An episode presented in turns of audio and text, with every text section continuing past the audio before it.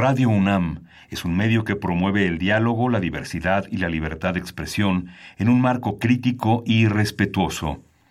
Los comentarios expresados a lo largo de su programación reflejan la opinión de quien los emite, mas no de la radiodifusora.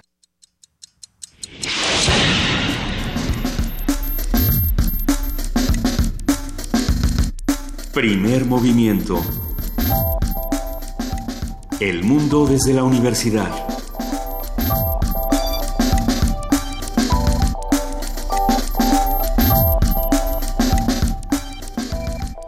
Buenos días, son las 7.07 de la mañana y es jueves 5 de abril y estamos en la cabina de primer movimiento en Radio UNAM. Juan Inés de esa, buenos días. Buenos días, Miguel Ángel Quemain. Luisa Iglesias eh, se va a tomar un descanso el día de hoy, pero aquí estamos nosotros. Y bueno, con, con este día que amanece de muy distintas formas entre entre los pleitos con Donald Trump, eh, con, la, con la Guardia Nacional estadounidense en la frontera o con la amenaza de tener a la Guardia estadounidense en la frontera mexicana, una especie de reacción pues visceral de Trump de bueno si no me van a dejar poner el muro les voy a poner a mis soldados porque esto no es posible como una reacción al via crucis migrante que bueno, pues eh, platicaremos más adelante el día de hoy qué significa, a quién le corresponde, cuál es también la obligación y la responsabilidad, la obligación no, pero la responsabilidad del Estado mexicano. En este sentido lo vamos a platicar. También, bueno, pues despertamos con la noticia de que eh, los magistrados brasileños deciden que Lula da Silva cumple su condena dentro de la cárcel, había estado fuera. Y esto divide las opiniones de manera eh, muy pues eh, muy ostensible, Miguel Ángel. No sé cómo tú lo, cómo lo hayas visto tú, pero yo he visto desde las reacciones de que bueno que se cumplen las leyes y que em, y que los actos de corrupción de los que se acusa a Lula no están impunes y hay quien por supuesto acusa esta este movimiento como uno de tantos movimientos que se han dado en Brasil para, eh, para acabar con un proyecto que veía más por la gente que tenía un interés más eh, social, pero bueno, pues están esas lecturas y se las vamos a ir dando también en este espacio, Miguel. Sí, otra vez regresa el, reloj al tiempo atrás, a los revueltos años 60 en Brasil, donde el autoritarismo fue lo que terminó por privar frente a los proyectos alternativos.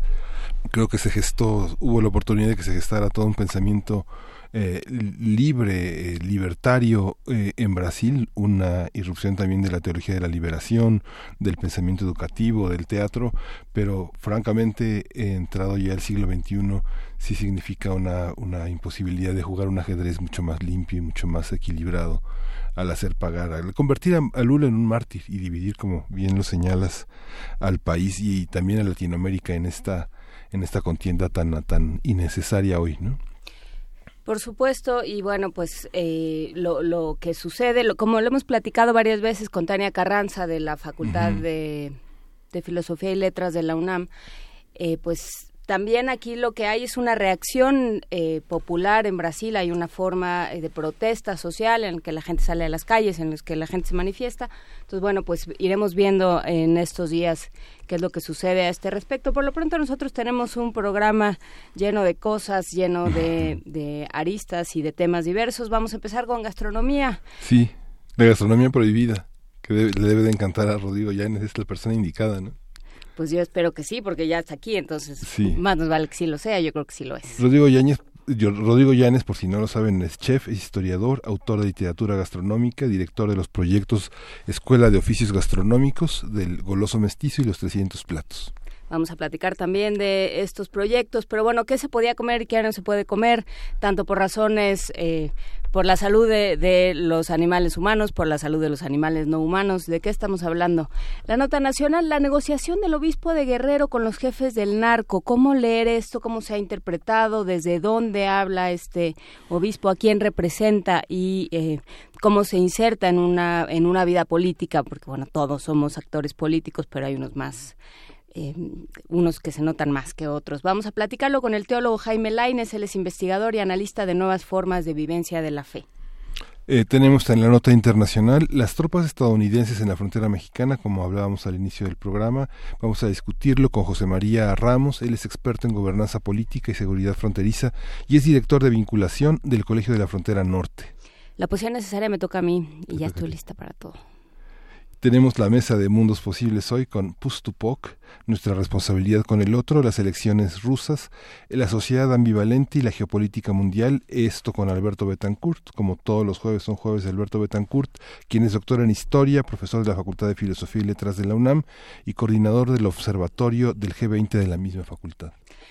Pues eh, en eso estamos y con esto arrancamos este programa. Ah, mira, nada más. Empezamos con la MOM. ¿Qué vamos a oír, Miguel Ángel? Vamos a oír Fascination de Edith Piaf. Fascinación. Je t'ai rencontré simplement et tu n'as rien fait pour chercher à me plaire. Je t'aime pourtant d'un amour ardent dont rien, je le sens, ne pourra me défaire. Tu seras toujours mon amant et je crois en toi comme au bonheur suprême. Je te fuis parfois, mais je reviens quand même c'est plus fort que moi.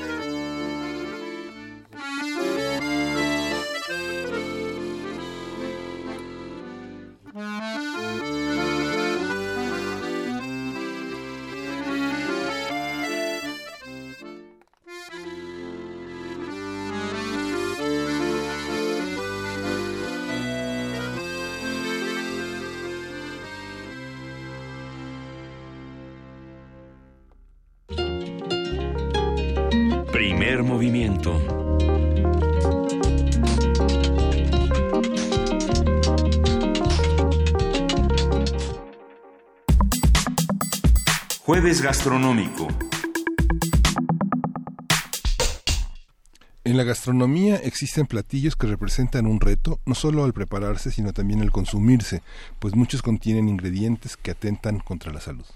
Un ejemplo es el fugu japonés o pez globo, un alimento peligroso porque ingerir su veneno puede ser fatal. Por ello existen restricciones para su preparación y únicamente a chefs altamente entrenados y con licencia se les permite prepararlo.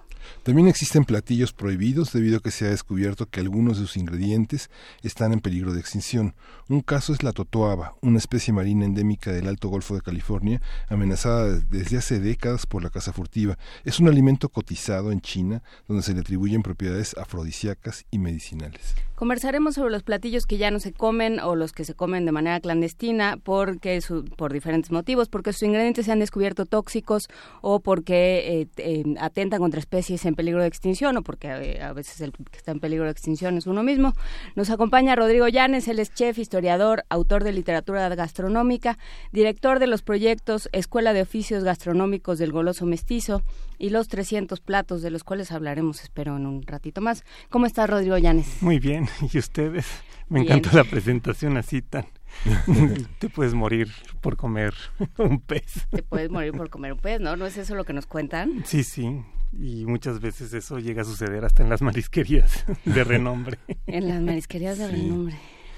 Oye, pues mira, yo creo que el enfoque que podríamos tener para este tema es primero mencionar que hay una serie de alimentos que podríamos considerar tabú y que estos alimentos tabú pues eh, tienen su, su restricción desde hace muchísimos siglos y son parte, digamos, de las tradiciones religiosas.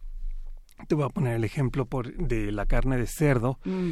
que no comen ni judíos ni musulmanes. Y que sin embargo los cristianos sí, a pesar de que las tres religiones son, digamos, derivadas de lo que se conoce como el libro sagrado. Eh, los judíos tienen incluso una, tanto judíos como musulmanes tienen eh, una denominación para su comida sagrada que tiene una serie de rituales específicos desde cómo matar a un animal y cuáles se pueden comer y cuáles no. Y esto se debe principalmente cuando estudias de manera sociológica el fenómeno y económica, pues a que eh, en esta región de Medio Oriente con estos calores extremos de 40 a 45 grados a la sombra, ciertos alimentos se echan a perder muy rápido y por lo tanto fueron los que están prohibidos en estas tradiciones. Eh, la carne de cerdo se descompone muy rápido y entonces eh, tenerla en estas condiciones de, calor se vuelve realmente peligroso y entonces los alimentos se consideran digamos impuros. Mm. Sin embargo, cuando eh, el cristianismo eh, conquistó espiritualmente toda Europa, pues en Europa hay otro clima otras características y por el contrario el cerdo este es digamos base de la alimentación europea muy muy importante. No hay un solo país europeo que no tenga una cantidad impresionante de embutidos hechos con carnes de cerdo no entonces vas viendo cómo ciertos prejuicios alrededor de la comida tienen que ver con el entorno donde estas religiones se desarrollaron y eh, el daño físico que te puede causar comer algo eh, esta es una de las razones principales para las cuales consideremos ah, ciertos alimentos peligrosos. En las tradiciones también de, de la India o del yoga, se considera que, pues, por ejemplo, comer carne eh, es dañino no solamente para la salud, sino para el espíritu. Entonces ahí vas generando, digamos, toda esta serie de eh, tabús alrededor de los alimentos o volviendo tabús ciertos alimentos. Eh, y luego cuando ya te abres al mundo y vas conociendo distintas culturas, pues te das cuenta que hay cosas que para nosotros serían incomibles y que para los eh, chinos sí, ¿no? O que en México se comía carne de perro en la época prehispánica y hoy en día sería realmente un sacrilegio que alguien pueda comerse la carne de perro conscientemente, a sabiendas. Porque el taco de F, pues tenía esa mala fama. No, pues el taco de fe eh, es un acto de fe. Ese sí es un acto de fe. Es carne. De algún animal. Ya. Si es cuadrúpedo, mamífero, ya, ya no preguntes Entonces, este, hay que comenzar diciendo que estas son las características de pensamiento que normalmente tenemos alrededor de los alimentos peligrosos. Ahora, muchos otros tienen esta característica simbólica que, por ejemplo, le atribuían a, a este alimento del mar que los chinos consideran afrodisíaco y que entonces... Eh, ¿La tatuaba? Sí. Y luego eh, te sucede que si tú estás en algún lugar chino de, de, medicina, este, no sé si han entrado alguna vez a, a, estos recintos que son realmente sorprendentes y medio bizarros, te encuentras que hay alimentos, digo, animales disecados, hierbas rarísimas, este, otras, otros animales en, en ciertas sustancias, este, y entonces se van tomando trozos de todo esto para que tengan esta característica medicinal cuando uno se lo come o cuando uno lo disuelve y se lo toma en té o lo que sea. Entonces vas viendo que también las características propias del, animal simbólicamente uno considera que puede servir para ciertas cosas, aunque luego ya este, se pueda hacer estudios de cómo ciertas sustancias de ciertos eh, cuerpos pueden funcionar para la salud. Pero este, alrededor de la comida, pues uno cree que hay ciertos alimentos que excitan ciertos placeres o cierta potencia. Y entonces, dentro del mismo pensamiento religioso, te das cuenta que eso atenta este, contra tu propio espíritu y entonces hay ciertos alimentos que no puedes tomar porque justamente te provocan esos deseos pecaminosos. Eh, ya con el paso del tiempo y lo que ha sucedido hoy en día es que esta, este furor por tener experiencias gastronómicas que se ha desarrollado en los últimos años, pues hace que uno empiece a valorar ciertas cosas, ciertos ingredientes y que cuando quieres explotarlos de manera masiva se vuelven imposibles porque pues no, no, no puedes este tener tal cantidad de producción para alimentar a las hordas este, urbanas que hoy habitamos las grandes ciudades. Entonces hay ejemplos, aquí hay uno muy claro en México, como es el acitrón. O sea, el acitrón es producto de, es la carne de una cactácea muy grande que se da en, en el desierto y que bueno, pues yo me imagino la primera vez que alguien comió este un, un poco de esta pulpa. ¿En qué desesperación estaba? Exactamente, primero, ¿no? y, qué audacia, ¿no? O sea, quitarle las espinas, luego ver cómo cocerlo. Y durante la época virreinal, pues este tipo de, de productos originarios se fueron transformando gracias a la cantidad de azúcar que teníamos aquí, porque producíamos una cantidad impresionante. Por eso en México tenemos este gusto tan dulcero. Y entonces, ya con la transformación del acitrón en un dulce por la cantidad de azúcar que se le va poniendo con distintos baños, pues ya está ahí. Y entonces luego dices, ¿y qué hago ahora con esto? ¿No? O sea, eh, nos lo comemos todos los días, de postre se vuelve un poco monótono y entonces lo dejas como para ciertas cosas especiales, como la rosca de reyes. Y entonces, por muchos años, las roscas de reyes se, se diferenciaban entre aquellas que costaban un poco más de dinero porque tenían el acitrón y otras que más bien le ponías azúcar, ajonjolí y otro tipo de decoraciones que pudieran ser más accesibles y masivas, ¿no? Pero cuando de repente dicen, no, pues la verdadera rosca tiene que llevar el acitrón, pues entonces la explotación del acitrón se volvió una cosa impresionante. Y hoy en día ya es muy difícil conseguirlo hasta hace unos 10 años yo todavía recuerdo que te vendían unas cubetas con el acitrón en almíbar y hoy en día ya no. Cuando tú compras acitrón ahora para los chiles en hogada, te los venden por pieza y en un precio bastante elevado. Entonces, aquí ves cómo la especie eh, natural eh, se, se, corre el peligro de perderse, justamente porque la gente quiere comer la rosca con acitrón. A mí no me parece que tenga un sabor eh, extraordinario. Es muy rico, sí, y es algo único de nuestra gastronomía, pero lo puedes sustituir con piña o con otras cosas, ¿no? Y entonces yo creo que parte de, de, lo que sucede hoy en día es que empezamos a ser conscientes de cómo nuestro consumo afecta a los ecosistemas y demás, ¿no? Sí, que por ejemplo ha pasado, eh, el caso lo vivimos muy de cerca y fue un momento de duelo en, en esta redacción, en el momento en que eh, alguien empezó a leer los, el contenido y los ingredientes de la Nutella y resultó que tenía aceite de palma, ¿no? Que ha sido, o sea, eh, que para cosechar la palma, entonces han ido acabando con el ecosistema de los chimpancés, me parece que son, o los gorilas, alguno de los dos. Y entonces, pues se empiezan a convertir en frutos prohibidos, ¿no? El pate de hígado de ganso, por ejemplo, también, ¿no? O sea, ya es una afrenta ética, ¿no? sabiendo cómo se produce lo que sufren las especies, lo que sufren los gansos, a los que básicamente se les provoca cirrosis para que eh, produzcan estos, eh, estas sustancias y para que el hígado quede cirrótico y se convierta en paté. Entonces, este, pues ya se convierte, sí, en un algo que te cuestionas, digamos, pero eso tiene que ver con los tiempos que vivimos. Yo creo que sí, porque la gente empieza a tener eh, conciencia de estos procesos, pero también empieza a, buscar nuevas ideologías que te diferencien de los demás. Entonces, eh, se puede discutir, por ejemplo, si es, ético o no comer carne. Digamos que la, la, gastronomía como tal surgió justamente después de que un ser humano descendió del árbol y probó la carne de, de una presa de algún otro animal y la cocinó, ¿no? Entonces, digamos, el primer acto gastronómico tiene que ver con esa violencia y esa brutalidad.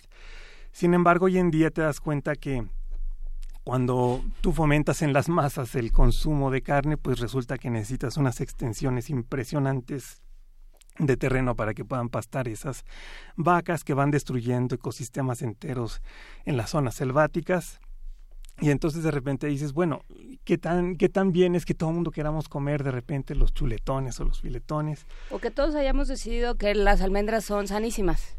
Ándale. Y entonces ya no hay tierra que alcance ni ecosistema que alcance para esa esa eh, demanda de almendras, de leche de almendra, de almendras crudas, de aceite, de todo. ¿no? Sí. Entonces, eh, yo creo que también hay una necesidad de diferenciarte y entonces buscas estas eh, expresiones eh, ideológicas alrededor de la comida que te dicen qué alimentos son prohibidos y cuáles no. Yo recuerdo que cuando meditaba en un centro de meditación eh, y tenían una panadería y yo hacía trabajo voluntario ahí, nos decían que no podíamos utilizar huevo porque el huevo no tiene dentro de esta cosmovisión hin- hindú o de meditación la energía vital que se llama prana. Entonces estaba prohibido hacer pasteles con pra- de- sin prana y entonces no podías utilizar el huevo para hacer pasteles. Entonces tenías que inventar una serie de recetas que no, pues luego eran ricas, ¿no? O sea, Pero no sabían a pastel. pues tenías que lograr que supieran a pastel sin, sin eso, ¿no? Entonces tenías que hacer unos panqués que llevaban todo menos huevo, entonces, pero sí podían llevar leche y harina y azúcar, o sea, no Pero había ¿cómo esas los emulsionabas? Que para eso sirve. O sea, el, el huevo lo que hace es como juntar toda la mezcla. Exacto. Entonces, lo que tenías que hacer es que este la ibas, ibas sustituyendo parte del líquido de huevo por un poco de leche, por darte un ejemplo. Entonces, bueno, había ciertas recetas que salían muy bien y otras que no. o no podías utilizar grenetina porque también era de origen animal y era producto de los huesos de, la, de los animales y entonces no podías hacer mousse, ¿no? Pero sí podías utilizar el agar-agar, que es una especie de grenetina de origen natural. Y entonces la gente se sentía buena por comer de esa forma y decir, bueno, aunque me como un pastel dulce y relleno de chocolate a lo mejor, sin embargo, este sí tiene prana porque no tiene huevo. Entonces son este tipo de ejemplos rarísimos. Y hoy en día cuando estás en una mesa con gente diversa, pues te das cuenta que hay el que dice, yo como vegano, yo vegetariano, pues yo de todo, pues a mí no me gusta esto, a mí no me gusta el otro, y entonces empieza toda una justificación alrededor de por qué no comes ciertas cosas. Y entonces puedes empezar a satanizar al que tiene enfrente, al que tienes enfrente porque se está comiendo un bistec o porque en el caso Porque, de ¿Qué no te has dado cuenta? ¿No has leído ese libro que dice que el pan es puro veneno? Exacto. Eh, Oye, y estas, es- es- el venado, el armadillo, el jabalí, todas esas especies, ¿qué, qué ha pasado con ellas? Mira, lo que ha pasado es que toda esa alimentación de origen mesoamericano eh, se sustentaba principalmente en la casa. Entonces, incluso había un ritual en una época del año en donde se honraba a los cazadores y esos cazadores salían al- a los bosques cercanos a, a la cuenca del Valle de México a cazar y este traían las presas y era parte de, del ritual y de la comida eh, en esa época. Entonces, eh, como ya no hay esta, esta actividad, ¿no? Principalmente, salvo como un lujo que se dan ciertos millonarios en ranchos cinegéticos, pues eh, el venado se puede conseguir porque ya se cría, ¿no? Entonces ya hay granjas de venados y es como si tuvieras una granja con vacas, pero con venados que tienen otros cuidados y otras características, pero ya puedes comer esta carne normalmente. Otro tipo de especies, El avestruz también Ya, durante, se empezó a, sí. a- a también a criar ¿no? Sí. de manera masiva. sobre todo en el, en el sur de, de América. Y entonces, este tipo de especies que antes se cazaban, pues ahora se pueden conseguir porque son de, de, de rancho, ¿no? Sí. De crianza. Eh, otras, pues sí, se van desapareciendo y, y corren ese peligro de extinción, El jabalí. por ejemplo. Aunque no sé si, honestamente, si ya existan también granjas con jabalís. Podríamos platicar de los, de los insectos. Mm. Los insectos, pues, eh, cuando tú le enseñas a un turista extranjero que, que aquí te comes este, los huevos de la hormiga y los, chapulines, incluso se pueden comer los alacranes, ¿no? O sea, o las hormigas chicatanas y demás, pues cu- cualquier gente que no sea de esta región o que no esté un poco acostumbrado a este consumo, pues le puede parecer un horror. A mí me ha tocado gente que de repente le platicas lo que está comiendo y entonces deja de comer porque ya no, no, no lo soporta. Y luego tratas de distinguir si hay una serie de sabores o matices muy particulares y no siempre los encuentras. Hay veces que incluso si te estás comiendo un taco de chapulines, pues sí sientes el crunchy y un poco la acidez, pero ya con la salsa que le pusiste y la tortilla donde te lo estás comiendo, se desaparece mucha de esta virtud de, sabor, ¿no? Y lo que sucede es que estos, estos eh, insectos pues son generalmente parásitos de muchos cultivos. Y entonces pues el hecho de que te los comas antes de que acaben con tu cultivo es una lógica pura de sobrevivencia, ¿no? O sea, yo recuerdo que una vez que estaba en Oaxaca y estábamos platicando de las hormigas, decían, bueno, pues es preferible que en vez de que las hormigas se coman tu milpa, tu, tu cultivo, pues te comes primero a, las hormigas y por eso te comes primero el huevo de las hormigas, para que no se reproduzcan, porque es muy fácil. Y luego vas purgando de, de chapulines este, el, la misma milpa, entonces te los vas comiendo. Y sin embargo, pues cuando ya genera furor comer todos estos insectos, porque es algo exótico y es algo especial, de nuestra gastronomía y además se guisa rico, pues entonces empieza a desaparecer la cantidad eh, original que había. Muchas veces no se restablecen este, los ciclos y se van perdiendo los ingredientes. Y entonces ahí cuando también la especie está en peligro por el furor que causa el, producto entre los comensales, ¿no? Pero tocaste una cosa muy importante, esto de que a la mitad, no te voy a decir qué es hasta que lo pruebes, mm.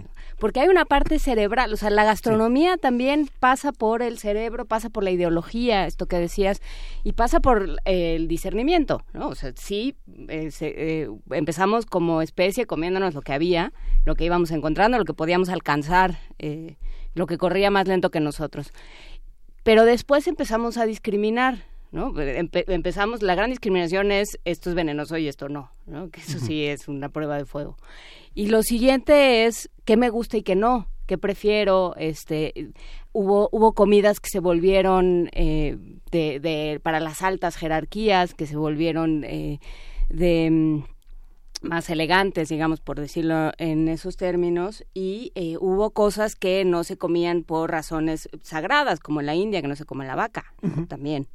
Esto, esto que decíamos. O sea, sí hay todo un proceso en la, en la que una civilización o una comunidad se pone de acuerdo con qué nos vamos a comer y qué no. Y, y, y, qué vamos a considerar sagrado y qué no, y cómo vamos a justificar aquello que nos comemos también. ¿no? Sí, ese es un fenómeno impresionante. Por ejemplo, si se comía carne humana en forma ritual en el México prehispánico, pues es algo que ahorita jamás lo podrías considerar, ¿no? Eh, ahora, respecto a, la alimentación de las élites, pues sí, el mismo fagra que mencionas, que es este paté de, hígado de, de, ganso, este, que está, digamos, alterado por una alimentación en especial, era muy apreciado desde la época romana, este, según nos cuentan los, historiadores europeos. Y el problema es que llegamos a un siglo XX y a un XXI, donde a lo mejor se les ocurre a, a ciertos productores que, o a ciertos comercializadores sobre todo, que a lo mejor no tiene que ser un alimento exclusivo para las élites y que cueste carísimo, sino que puedes ampliar la producción, bajarle un poco el costo, que no tenga a lo mejor la misma calidad, y entonces ya hay foie gras para otros segmentos del mercado, como llamarían pomposamente los... O la trufa. con la, trufa, ha pasado esto, ¿no? de pronto ya hay aceite de trufa hasta en las papas fritas. Exactamente. Entonces, ese era el segundo punto que iba a tocar, ¿no? O sea, la trufa es este... Em, hongo que crece debajo de la tierra, que tiene un aroma muy penetrante que es parte de un ritual este muy particular en, en, Europa, sobre todo en Italia y en Francia, porque solo los perros y los cerdos distinguen el aroma y como no están evidentes en la tierra, sino que tienes que escarbar, pues hay cazadores de trufa, por decirlo así. Y como es tan poquita la cantidad de, de estos hongos que, que, surgen, pues entonces eh, tienen un costo altísimo. Yo recuerdo que pues es el equivalente como a 1.500 euros un kilo más o menos, ¿no? y entonces tiene un aroma muy penetrante. Y claro, se vuelve uno de estos alimentos tabú porque solo lo puede consumir quien paga esas cantidades. Yo, yo que lo he probado, pues les puedo decir que tiene un aroma muy intenso y que el sabor tampoco crean que es una cosa extraordinaria y del otro mundo.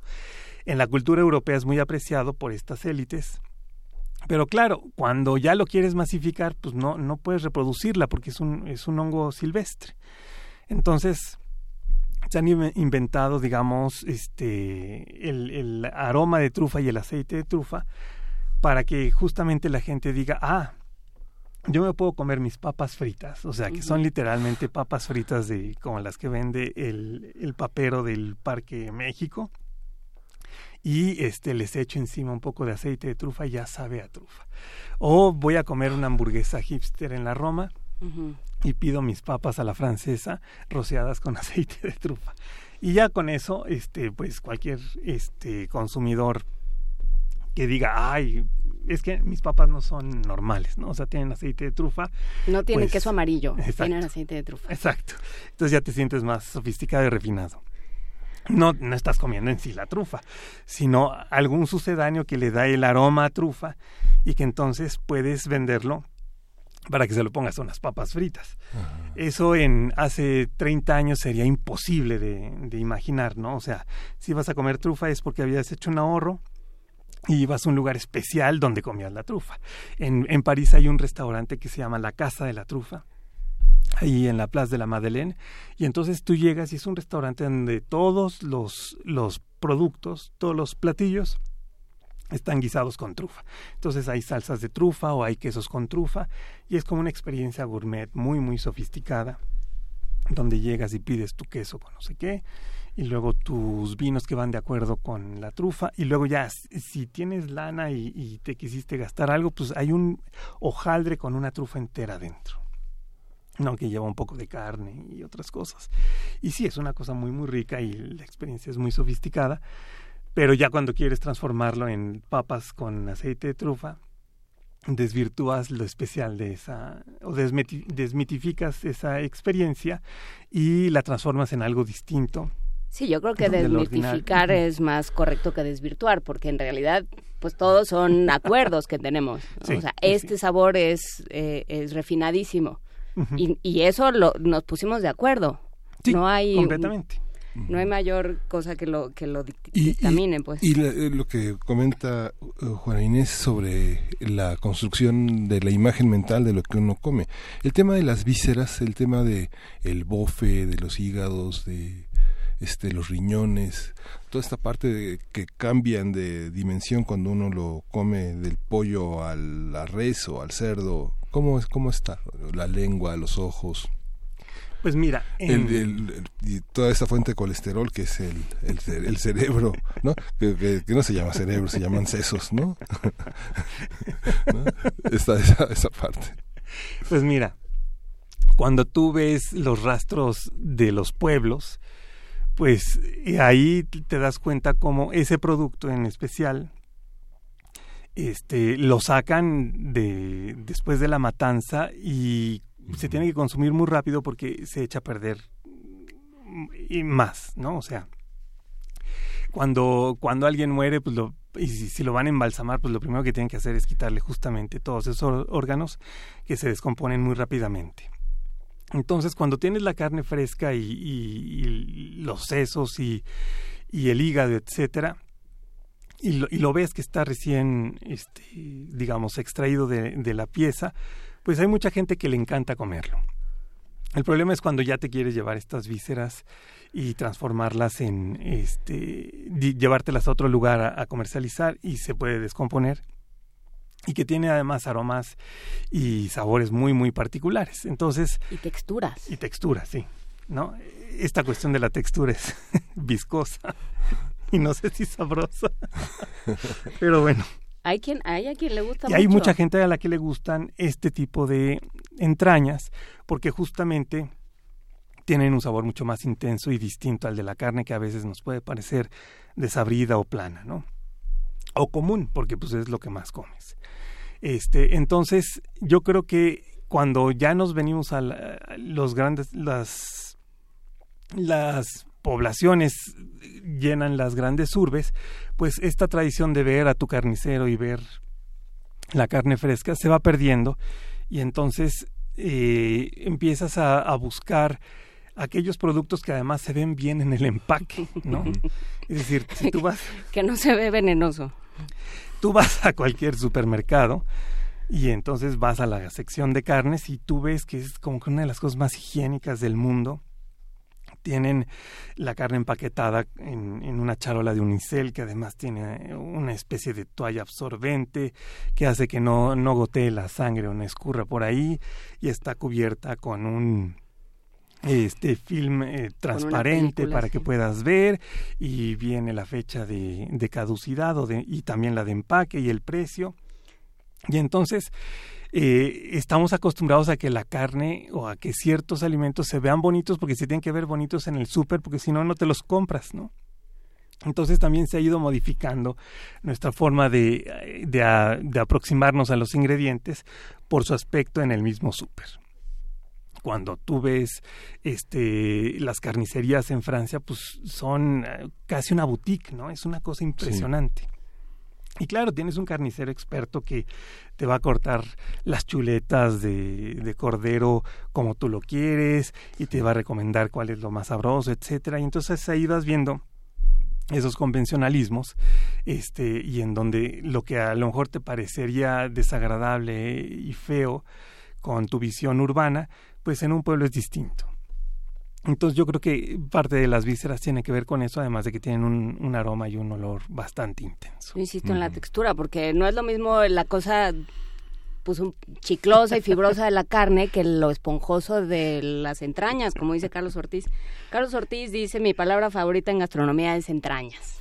Pues Yo le preguntaba a mi abuela, ¿y eso se come? Me decía, todo se come. Sí. Es que es eso, todo, se come. Exactamente. ¿No? lo vas a desperdiciar, ¿no? Y menos con esta tradición de sobrevivencia que tenemos de 5.000 años. Sí. sí. por algo hemos sobrevivido. Si fuéramos, si hubiéramos sido así de tiquismiques desde el principio, ya nos hubiéramos extinguido. Uno como mexicano, cuando tiene la oportunidad de ver otros mercados, no sé, por ejemplo, los mercados en los países árabes, es muy impresionante porque, bueno, está la oreja, la cola de cerdo, la cola de la cola de res, que son tan apreciadas, y la lengua, que es tan costosa en México, ¿no? Sí. Que esas, esas, esas partes son costosas, son gourmets, son hoy difíciles de, de comer en cualquier lugar de, de, un menú rápido, de una, de una, de una fonda, por ejemplo.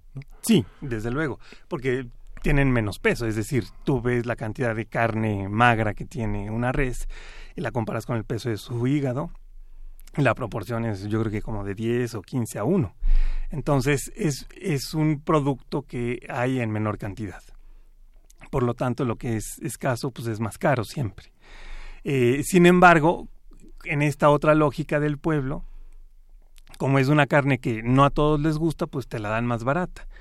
Entonces ahí juegas con una cosa muy rara, ¿no? Hay veces que aprecias el producto y entonces lo, vendes más costoso porque sí hay demanda o este lo, lo vendes este más barato porque no tiene demanda y quieres que, que salga y quieres aprovechar toda la, la res que, que sacrificaste.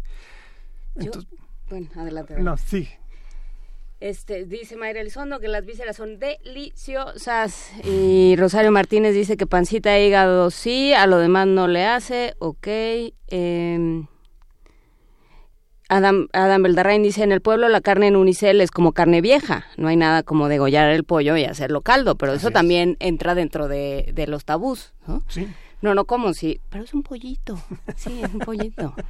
sí, este ya, bueno, esto tiene que ver ya con con las derivaciones posmodernas que tenemos en nuestra cultura urbana. No, empiecen con la, con la trufa de sugus, porque entonces ya nos vamos al despeñadero Rodrigo Llanes. Si no han oído a Rodrigo Llanes despotricar sobre una trufa de sugus, busquen su podcast, por favor.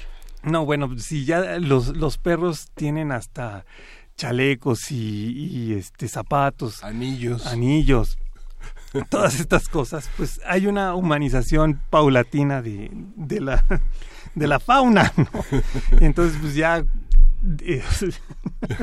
Yo nací antes de todas las prohibiciones medioambientales y recuerdo viajes a Catemaco donde la gente decía que comía, yo me volteaba la verdad de espaldas, pero este la la, la, la, ingesta de, de, changos. Sí, claro. Era este, yo una vez lo vi y, sí fue un gran impacto que soñé durante mucho tiempo. Pero, Pero sí lo vimos en Indiana Jones, los sesos de mono. Ahí estaba.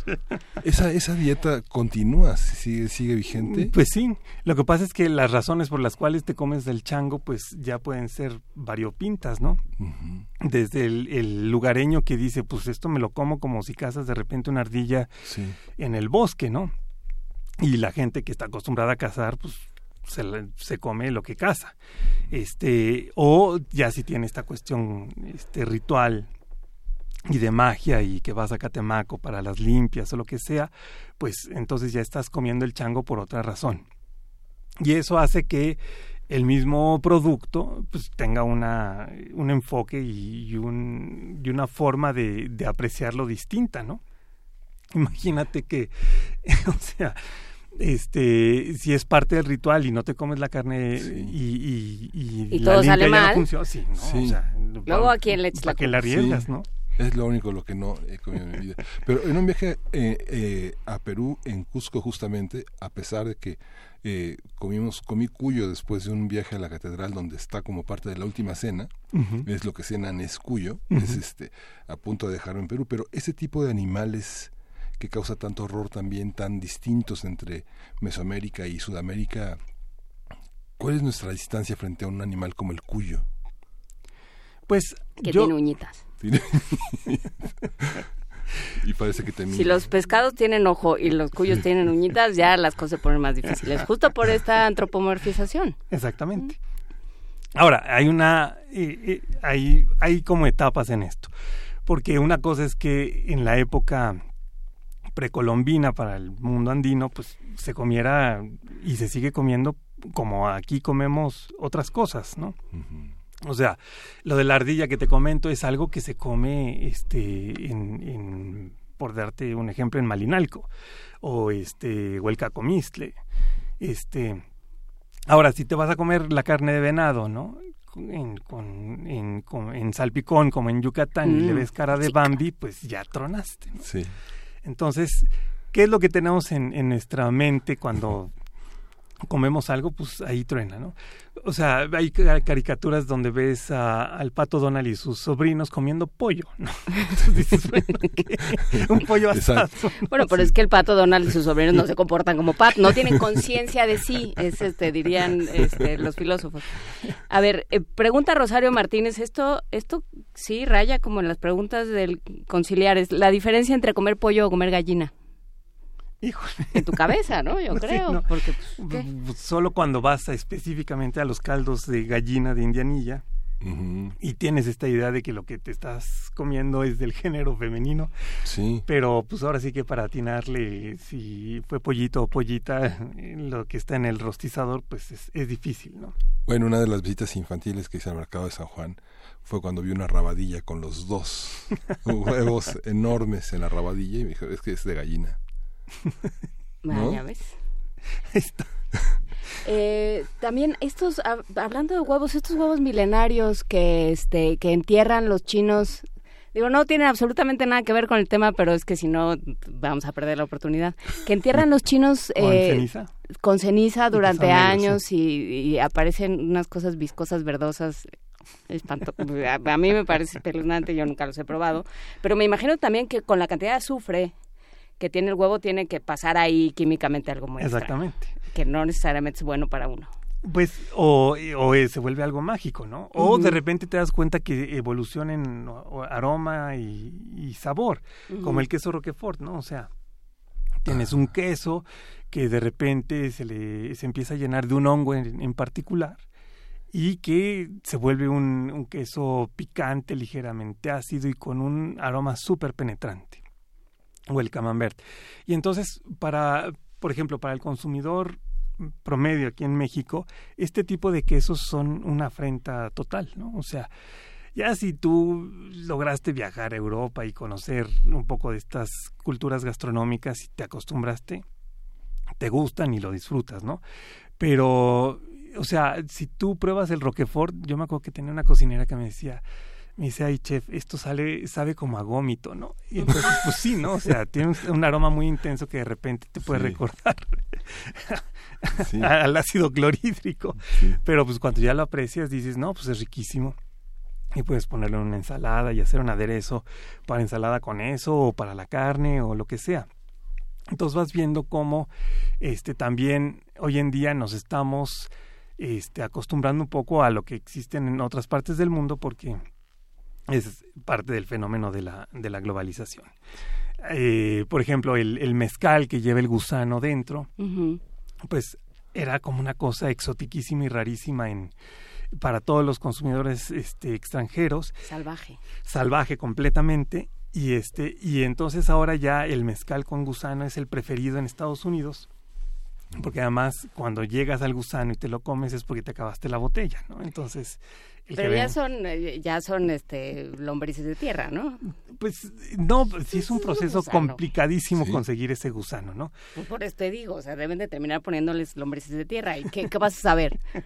o sea, después de marinarlo en, en, mezcal ya todo se ve más o menos igual. Plástico biodegradable, ¿no?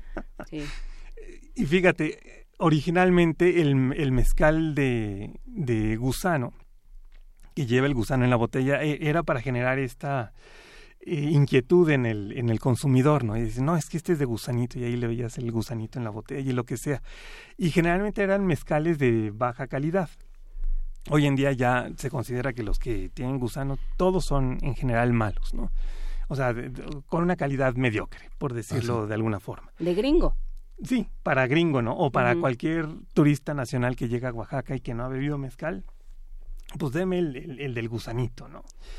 Y este, sin embargo, conseguir los gusanos es todo un lío. Entonces, ahí vas viendo cómo este, algo que era como para traer y para que se pudiera vender fácilmente, ya se convierte en un problema para el productor.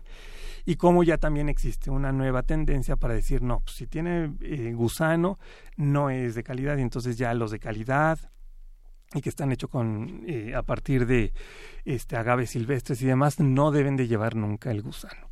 Entonces, vas viendo cómo la mente humana... ¿Cómo se construyen los discursos? También con mercadotecnia. Pregunta Flechador del Sol, ¿qué hay de la ingesta de reptiles? ¿Cuáles sí se comen? Pues yo insisto en que si no es venenoso y es lento, se come, ¿no? Sí. O sea, la carne de víbora se come aquí en México, en China, este, la iguana también se come, sobre todo en la región donde hay iguanas, obviamente. El lagarto. También. El, el peje lagarto. El peje lagarto.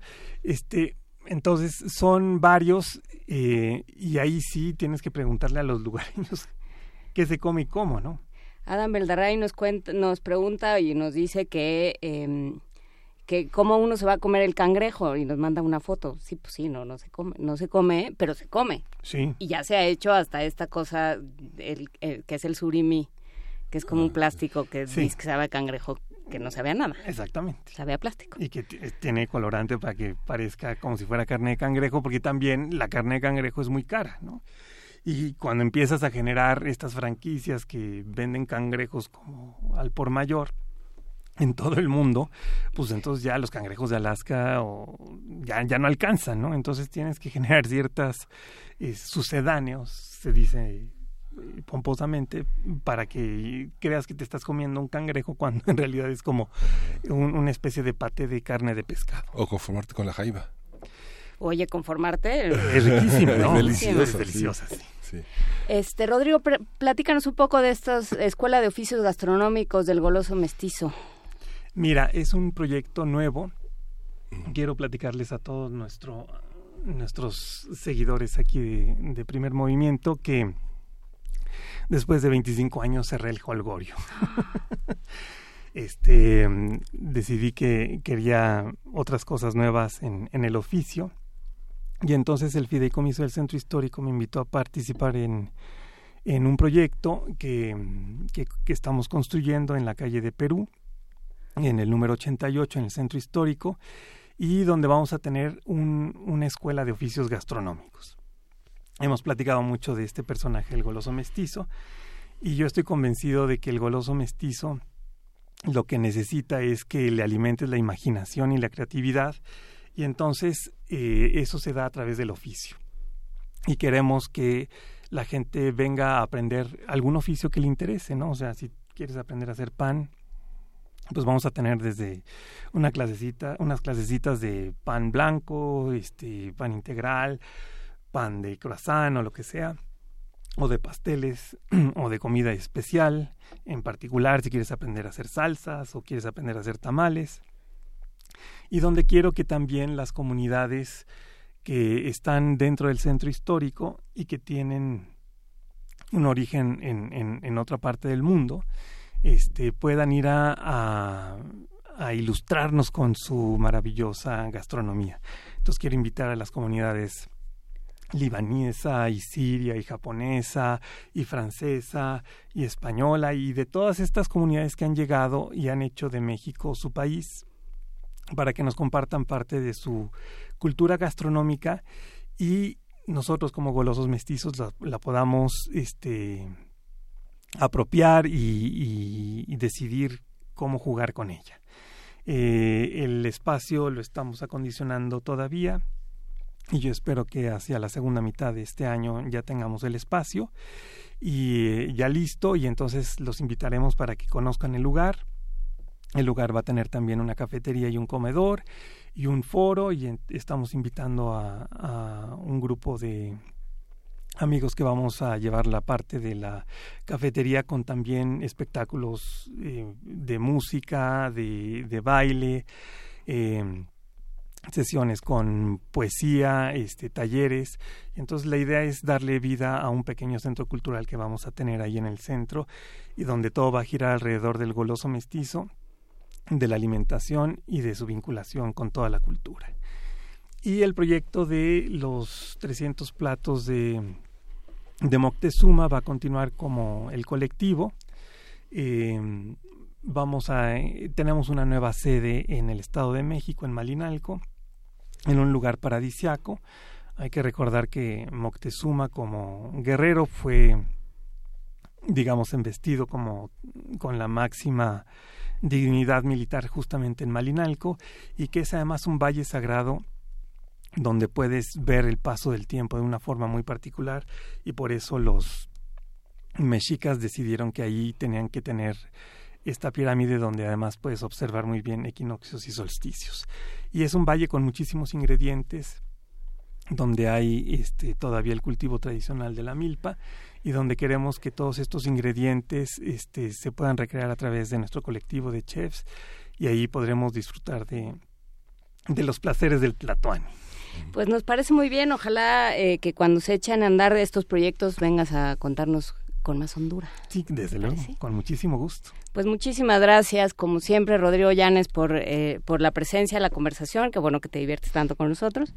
Este todos en todos tus seguidores de primer movimiento que ya ves que se te quiere bien en este lugar este te mandan muchos saludos y bueno pues seguiremos platicando nos vamos a una pausa vamos a música Miguel Ángel música sí con vamos a escuchar a Night in Lenacia de Deepak Kam Ram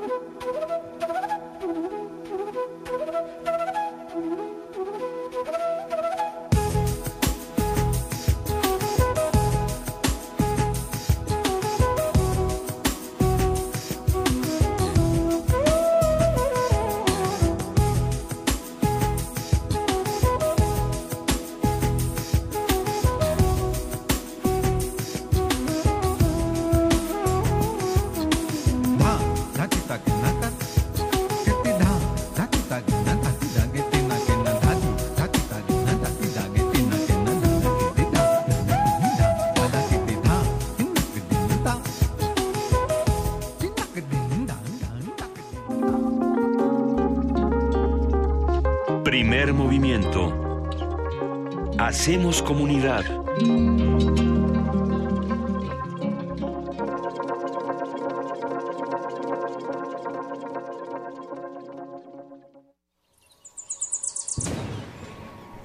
¿De dónde viene la buena y la mala suerte? ¿Es alguna de ellas más poderosa que la otra? Macel y Slimacel, la leche de la leona. Un espectáculo interdisciplinario de Ambidiestra Escénica Producciones basado en el cuento homónimo de Isaac Bashevis Singer.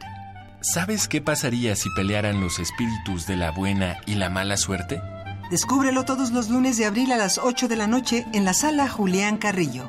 Adolfo Prieto 133, Colonia del Valle. Radio UNAM. Experiencia sonora.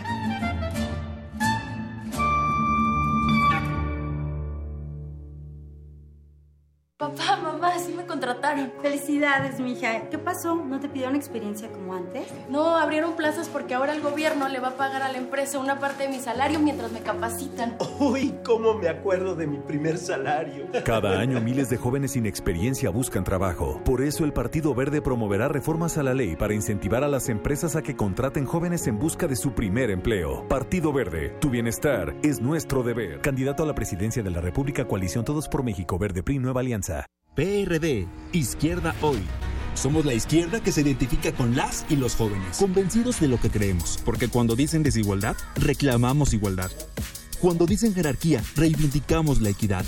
Cuando imponen control, decimos respeto a la diversidad. Y cuando hay abusos, exigimos nuestros derechos, los de todas y todos, sin distinciones. Estas son nuestras causas, es la actitud con la que vivimos. Hoy es nuestro tiempo y estamos seguros de una cosa.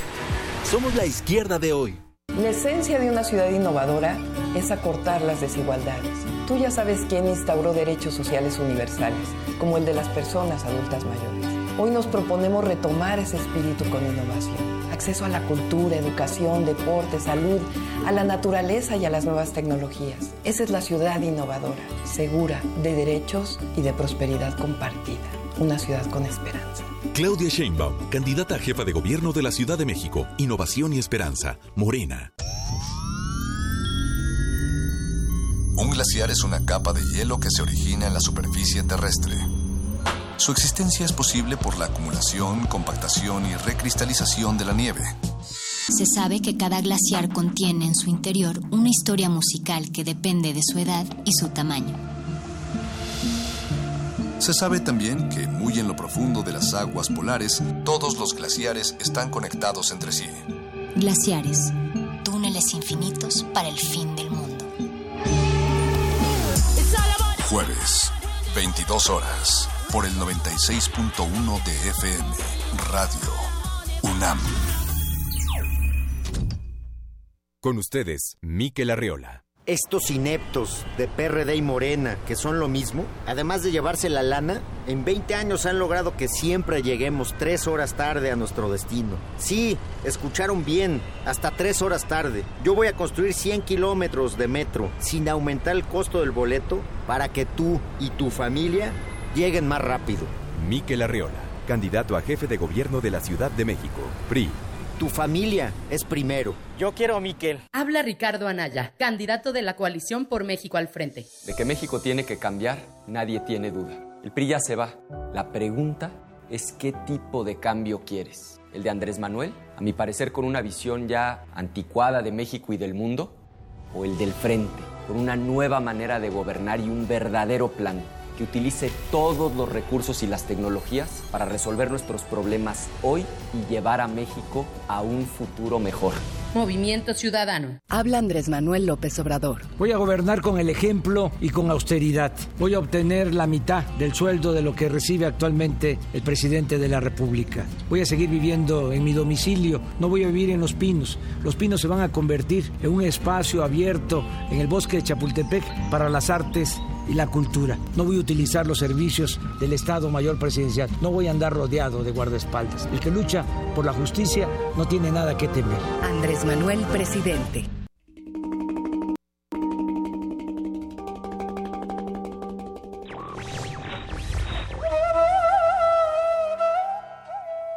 Te dicen descuidado porque están acostumbrados a los jardines, no a la selva. Jaime Sabines.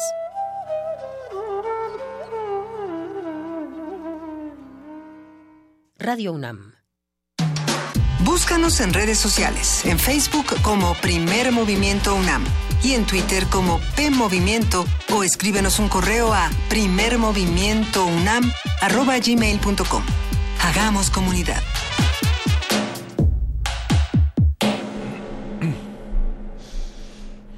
Ocho cinco de la mañana de este jueves 5 de abril. y estamos en primer movimiento, como lo pueden ver quienes nos sintonizan en las frecuencias de canal 120 y canal 20.1 de radio de TV UNAM. Y continuamos con la segunda hora de Radio UNAM aquí en la cabina de primer movimiento. Juana Inés de esa, buenos días. ¿Cómo estás, Miguel Ángel Quemain? Hay que decir que Luisa Iglesias el día de hoy está descansando, pero ya mañana se reincorpora a este bonito espacio. Bueno, hemos, para quienes nos acaban de sintonizar, estuvimos platicando con Rodrigo Llanes, chef, eh, historiador gastronómico, eh, conversador eh, ameno y entusiasta sobre todos aquellos alimentos que, que comemos, que comemos por razones o que no comemos por razones ideológicas, por razones de salud, por razones religiosas a veces, todo, yo creo que vale la pena echarle un ojo o echarle un oído a esa conversación a partir de las 3 de la tarde. Recuerden que va a estar ya el podcast de todo este programa y pueden volverlo a escuchar o escucharlo por primera vez si así lo desean. Miguel Ángel. Y hoy vamos a tener un programa muy interesante porque va a estar con nosotros en unos momentos el teólogo Jaime Laines hablando de la negociación del obispo de Guerrero con los jefes del narco y vamos a tener a José María Ramos en la nota internacional sobre el tema de las tropas estadounidenses eh, en la frontera mexicana y en los jueves de, de, primer movimiento, todos los jueves son de Alberto Betancourt, quien hablará de nuestra responsabilidad con el otro, las elecciones rusas, la sociedad ambivalente y la sociedad y la geopolítica mundial. Pues sí, justamente lo vamos a seguir platicando. Por lo pronto, nos vamos a nuestra nota nacional. Primer movimiento.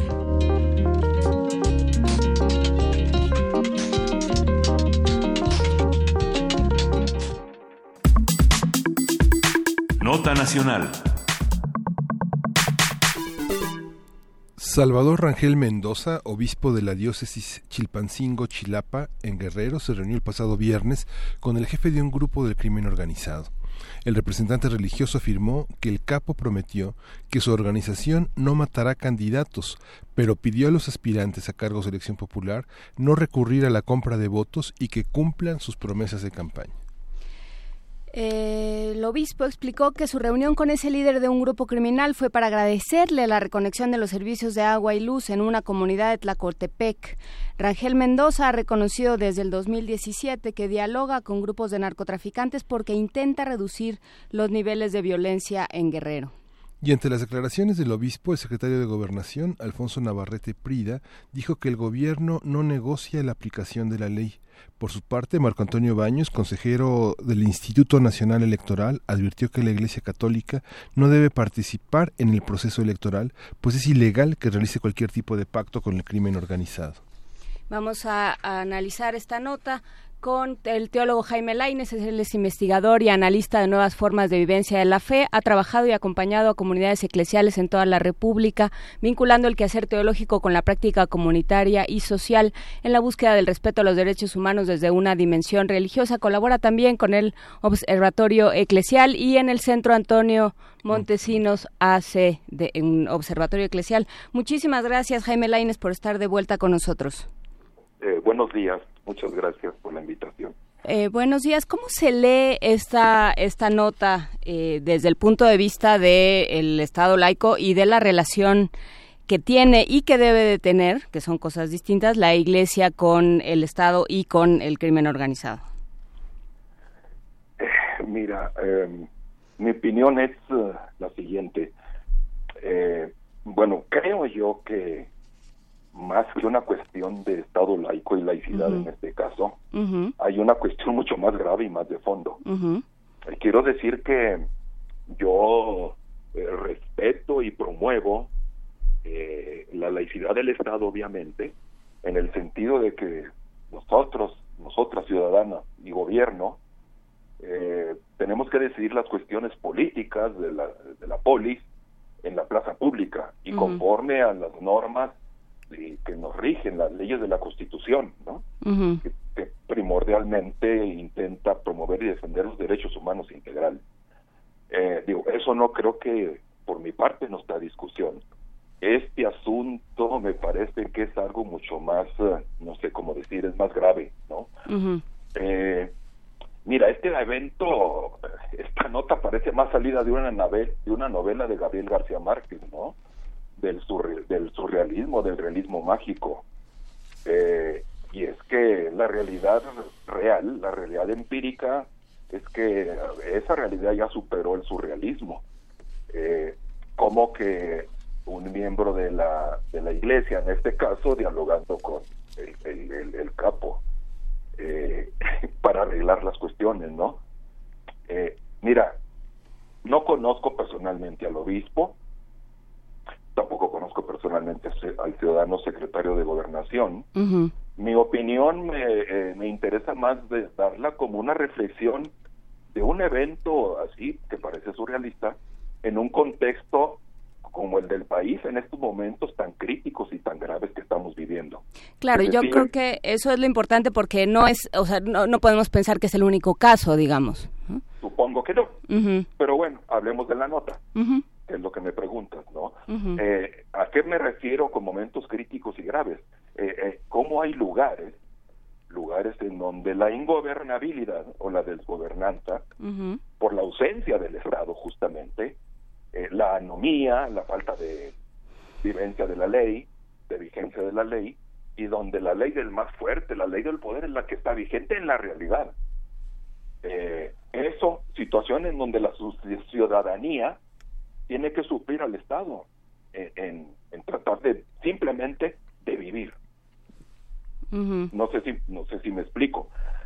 puedo imaginar entonces esos lugares ahí esas montañas, esas serranías, en donde ni el Estado ni nadie más llega, y en donde la gente, las comunidades, se las han tenido que arreglar para sobrevivir, y subrayo, sobrevivir, es una ética de la sobrevivencia, en donde la gente tiene que pactar, negociar, dialogar, eh, yo no sé si en momentos buscar el mal menor en pos de la vida, simplemente no morir, o simplemente tener luz, luz eléctrica que le reconecte la luz, ¿no? Digo, no estoy discutiendo lo, lo, lo, bueno o lo malo de lo que el obispo haya hecho. Estoy hablando de que me puedo imaginar una persona, quiero imaginarla preocupada por su gente y por su pueblo, que tiene que hacer cosas inimaginables y, y, y, que, que no que no que no responden a la lógica impoluta o pura de las cosas cuando lo más elemental que es eh, la gobernabilidad no existe ahí y no está la presencia del Estado justamente para cuidar y eh, promover y, defender los derechos mínimos integrales de las personas que están ahí. Entonces, no sé si me explico. Eh, insisto, no conozco lo mismo. Mira, puede ser, puede ser y seguramente lo sabrá, no lo sé, que en una institución también humana como la Iglesia, pues haya ministros religiosos, sacerdotes, obispos, que puedan y están ligados al poder, que utilicen su posición como hombres públicos con autoridad simbólica y real para beneficio de sus propios intereses, etcétera. En este caso, lo que yo leo de las notas, porque mi opinión se basa en las notas que he leído, no tengo otra información.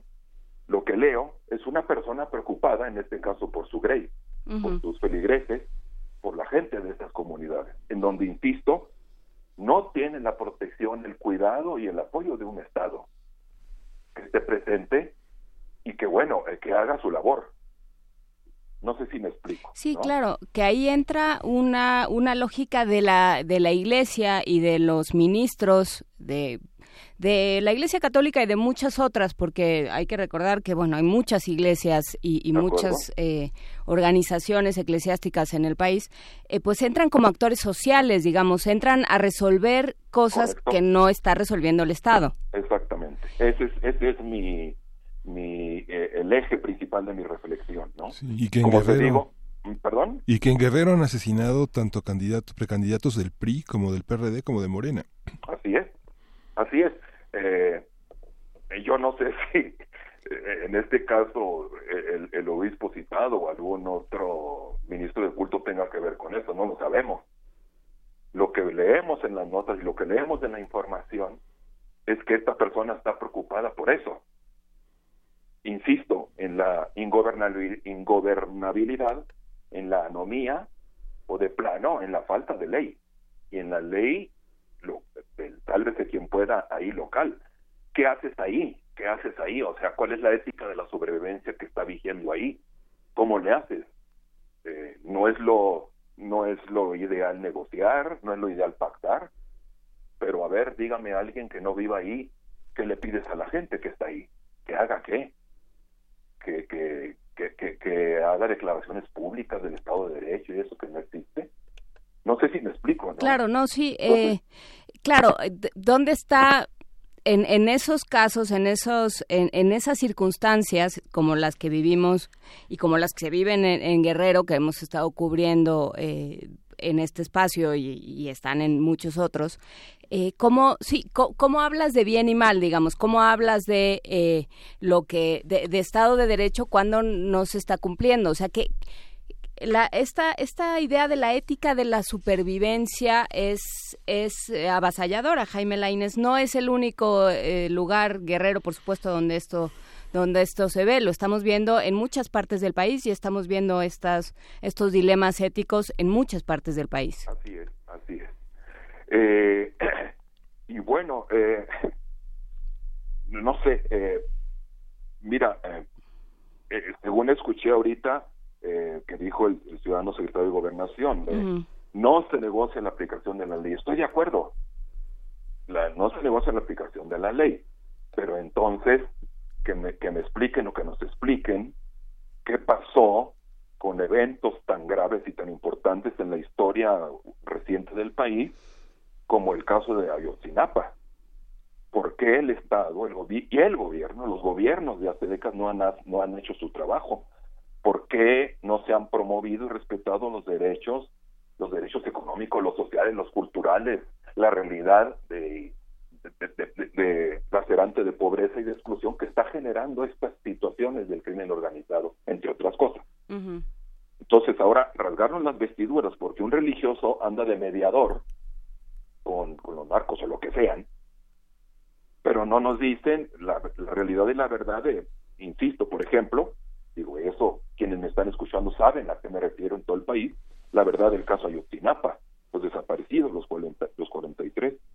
¿Quién estuvo involucrado en eso? ¿No estuvo involucrado el ejército? ¿No, estuvo, no estuvieron involucradas gentes del gobierno?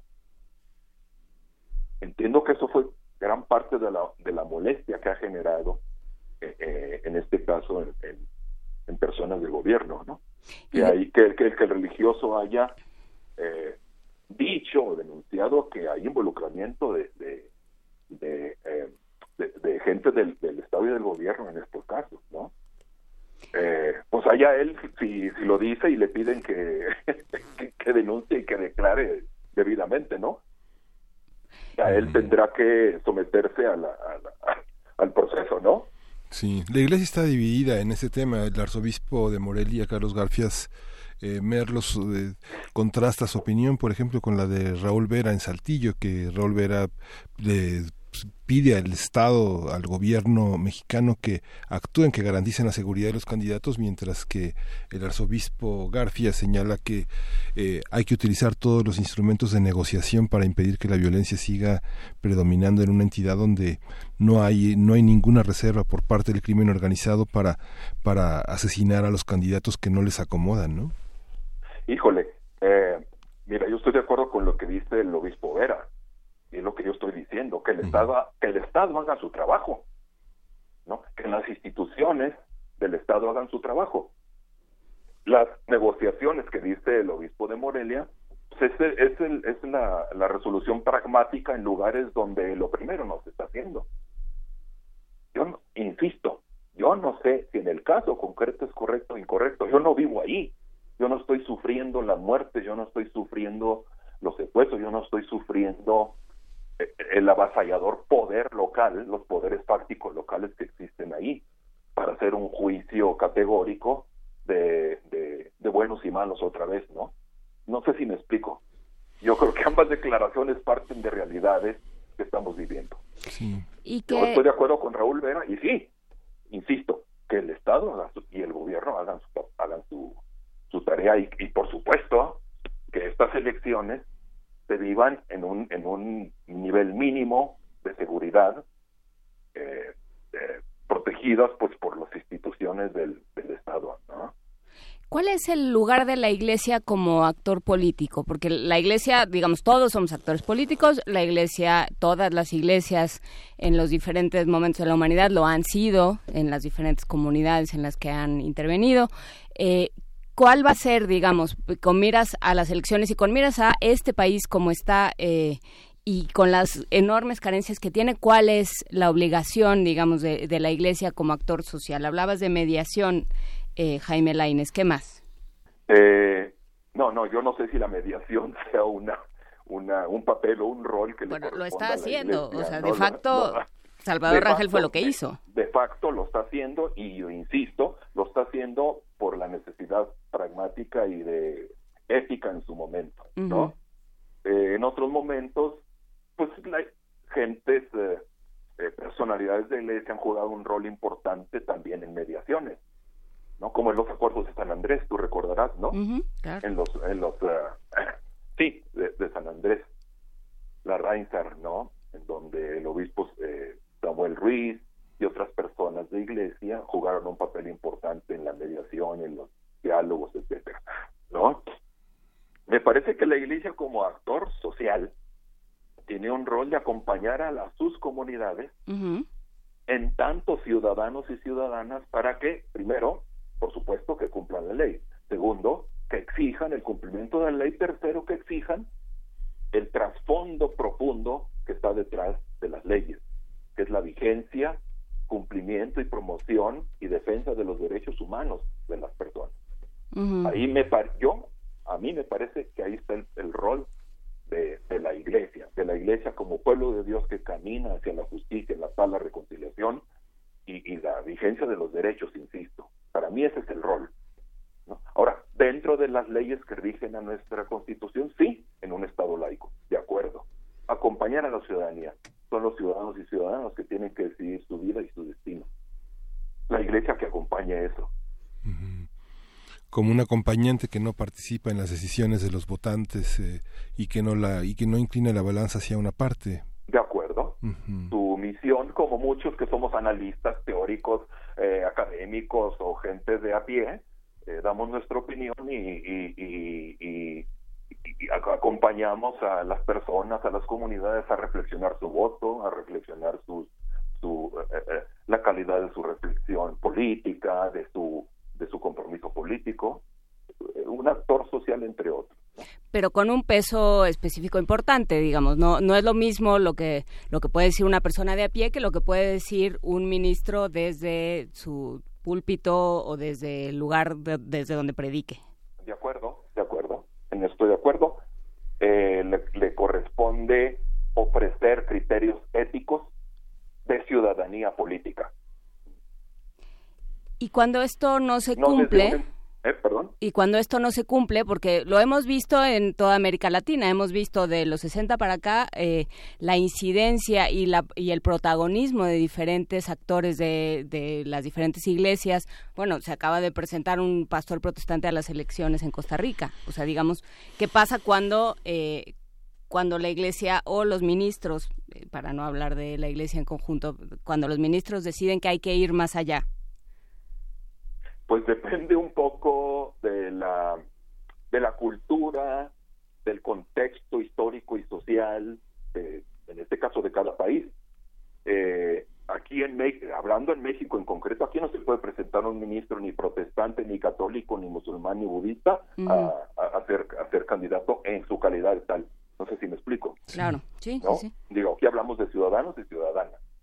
Eh, en el caso de México, lo que ya reiteradamente digo, eh, no le corresponde a la Iglesia presentarse como un actor político partidista que incline la balanza hacia tal o cual dirección el voto de, de, de ninguna persona. ¿no?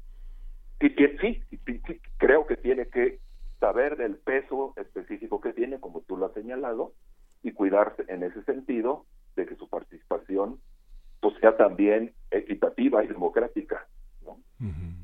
O sea, no influir indebidamente desde su posición pues sí, de poder simbólico, de poder real, ¿no? De acuerdo. Pues teólogo Jaime Lainez, pues le agradecemos muchísimo esta, esta, esta visión, su visión eh, ecuménica sobre este tema y pues le agradecemos mucho que haya participado hoy en este en esta nota que ha causado tanta tanto interés en la prensa en la prensa del Pacífico desde Jalisco a este Michoacán Guerrero Oaxaca y que nos ilumine sobre este tema. Muchas gracias eh, y estamos en contacto. Gracias a usted. Me gustó mucho la calificación de reflexión ecuménica. Creo que a eso tenemos que avanzar. Pues al ecumenismo de la justicia y los derechos humanos es lo que nos puede sacar de esta de Muchas gracias. Gracias. Gracias muchísimas gracias. Vamos a música, Miguel Ángel. Vamos a música, vamos a oír de Luis Prima, You Rascal You. I'll be glad when you're dead, you rascal you. You rascal you. I'll be glad when you're in your grave, you dog. Dirty dog. When you're dead and in your grave, no more ravioli will you crave. I'll be glad when you're dead, you rascal you. You rascal you. I'll be glad when you're dead, you rascal you. You rascal you. I'll be glad when you're in your grave, you dog. You dirty dog.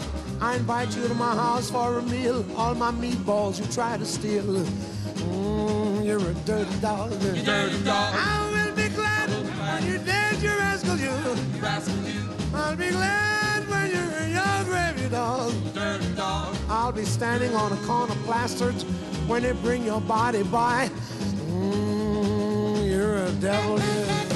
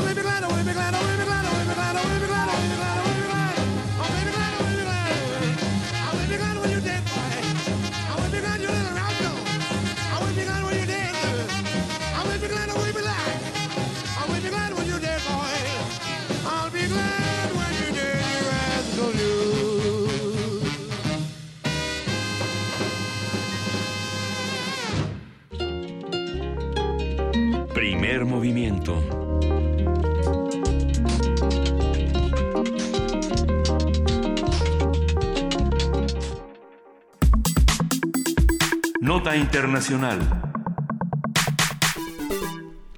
Donald Trump, presidente de Estados Unidos, ordenó ayer que el personal de la Guardia Nacional sea desplegado en la frontera con México para evitar el ingreso de migrantes clandestinos.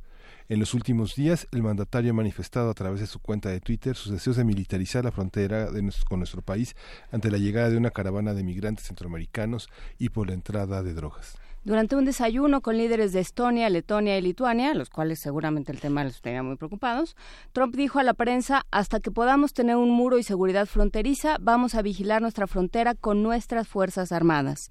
Enrique Peña Nieto, por su parte, dijo ayer que su gobierno fijará su posición hasta que haya claridad sobre el anuncio de Donald Trump. Y bueno, a partir de estas amenazas de Trump de enviar tropas estadounidenses a la frontera con México, vamos a hablar sobre la pertinencia de esta medida, su costo, el impacto que podría tener sobre las relaciones bilaterales. Y para ello está con nosotros el doctor José María Ramos, él es experto en gobernanza política y seguridad fronteriza y director de vinculación del COLEF. Buenos días, doctor. ¿Qué tal, Miguel Ángel? ¿Qué tal, Juan Inés? Buenos días.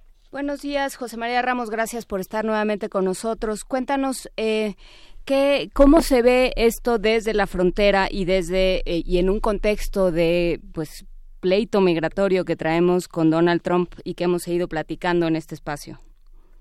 Pues sin duda alguna se ve con cierta preocupación porque era una medida que no se había dado desde hace ocho años. La última eh, acción que se llevó a cabo fue, perdón, fue en el 2010 con Barack Obama, antes en el 2006 y creo que como a principios del 2000 se había dado con George Bush. eh, fueron acciones que se dieron en ese momento para atender problemas de, de, la creciente violencia y sobre todo por el tema de la influencia, en este caso teniendo grupos delictivos. Ahora bien, Aquí la situación es preocupante por algunos elementos que menciona el memorándum ejecutivo planteado ayer por el presidente Trump. Uno, un contexto de crisis en la frontera por el tema migratorio, por el tema narcotráfico.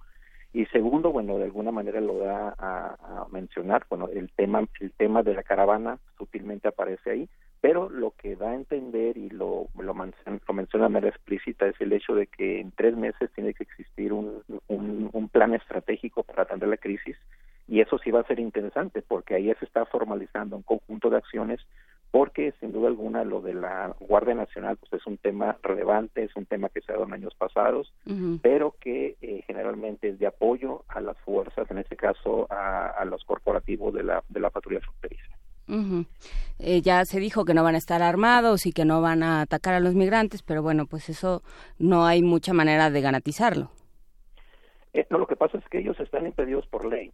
Mm. Ese es un debate que tiene bastantes años en Estados Unidos, por los cuales las Fuerzas Armadas no pueden intervenir para detener a personas en los puntos fronterizos.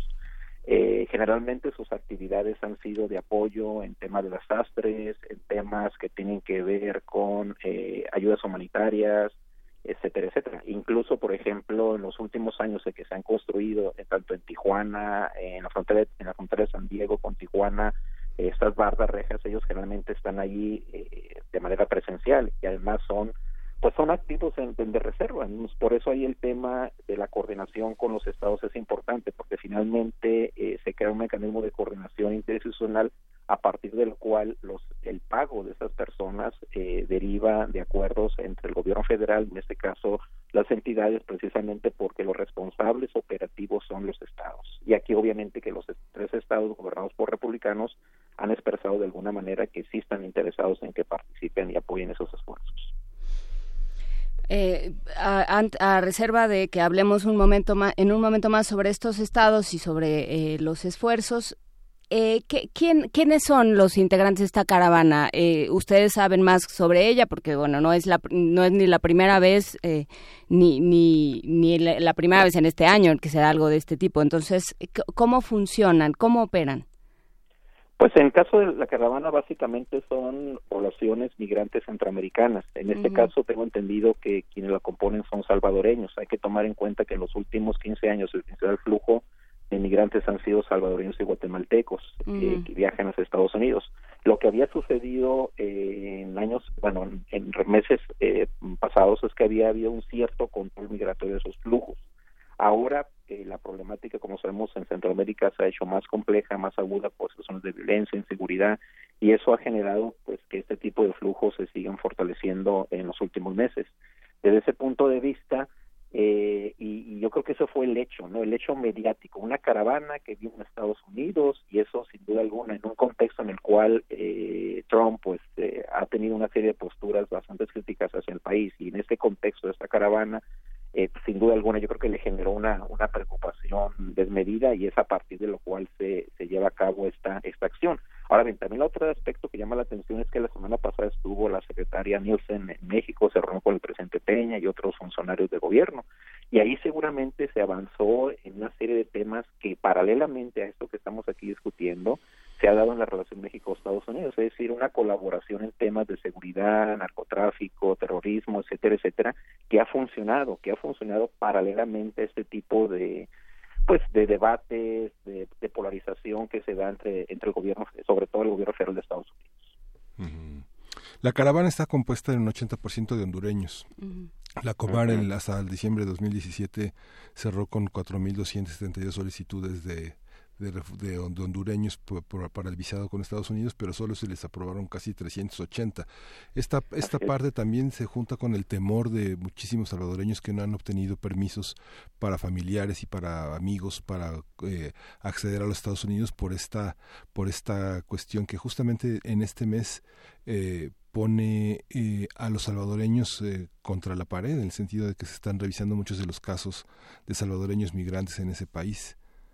Así es, Ángel. Y ese tema, pues sin duda alguna, es preocupante para esa comunidad y también para, para México, porque finalmente, en caso de que esas comunidades no puedan cruzar hacia Estados Unidos, que es lo más probable que se pueda dar, tanto de manera eh, irregular como legal, pues son poblaciones que se van a quedar en esta frontera, entonces, bueno, o en el, o en el territorio nacional.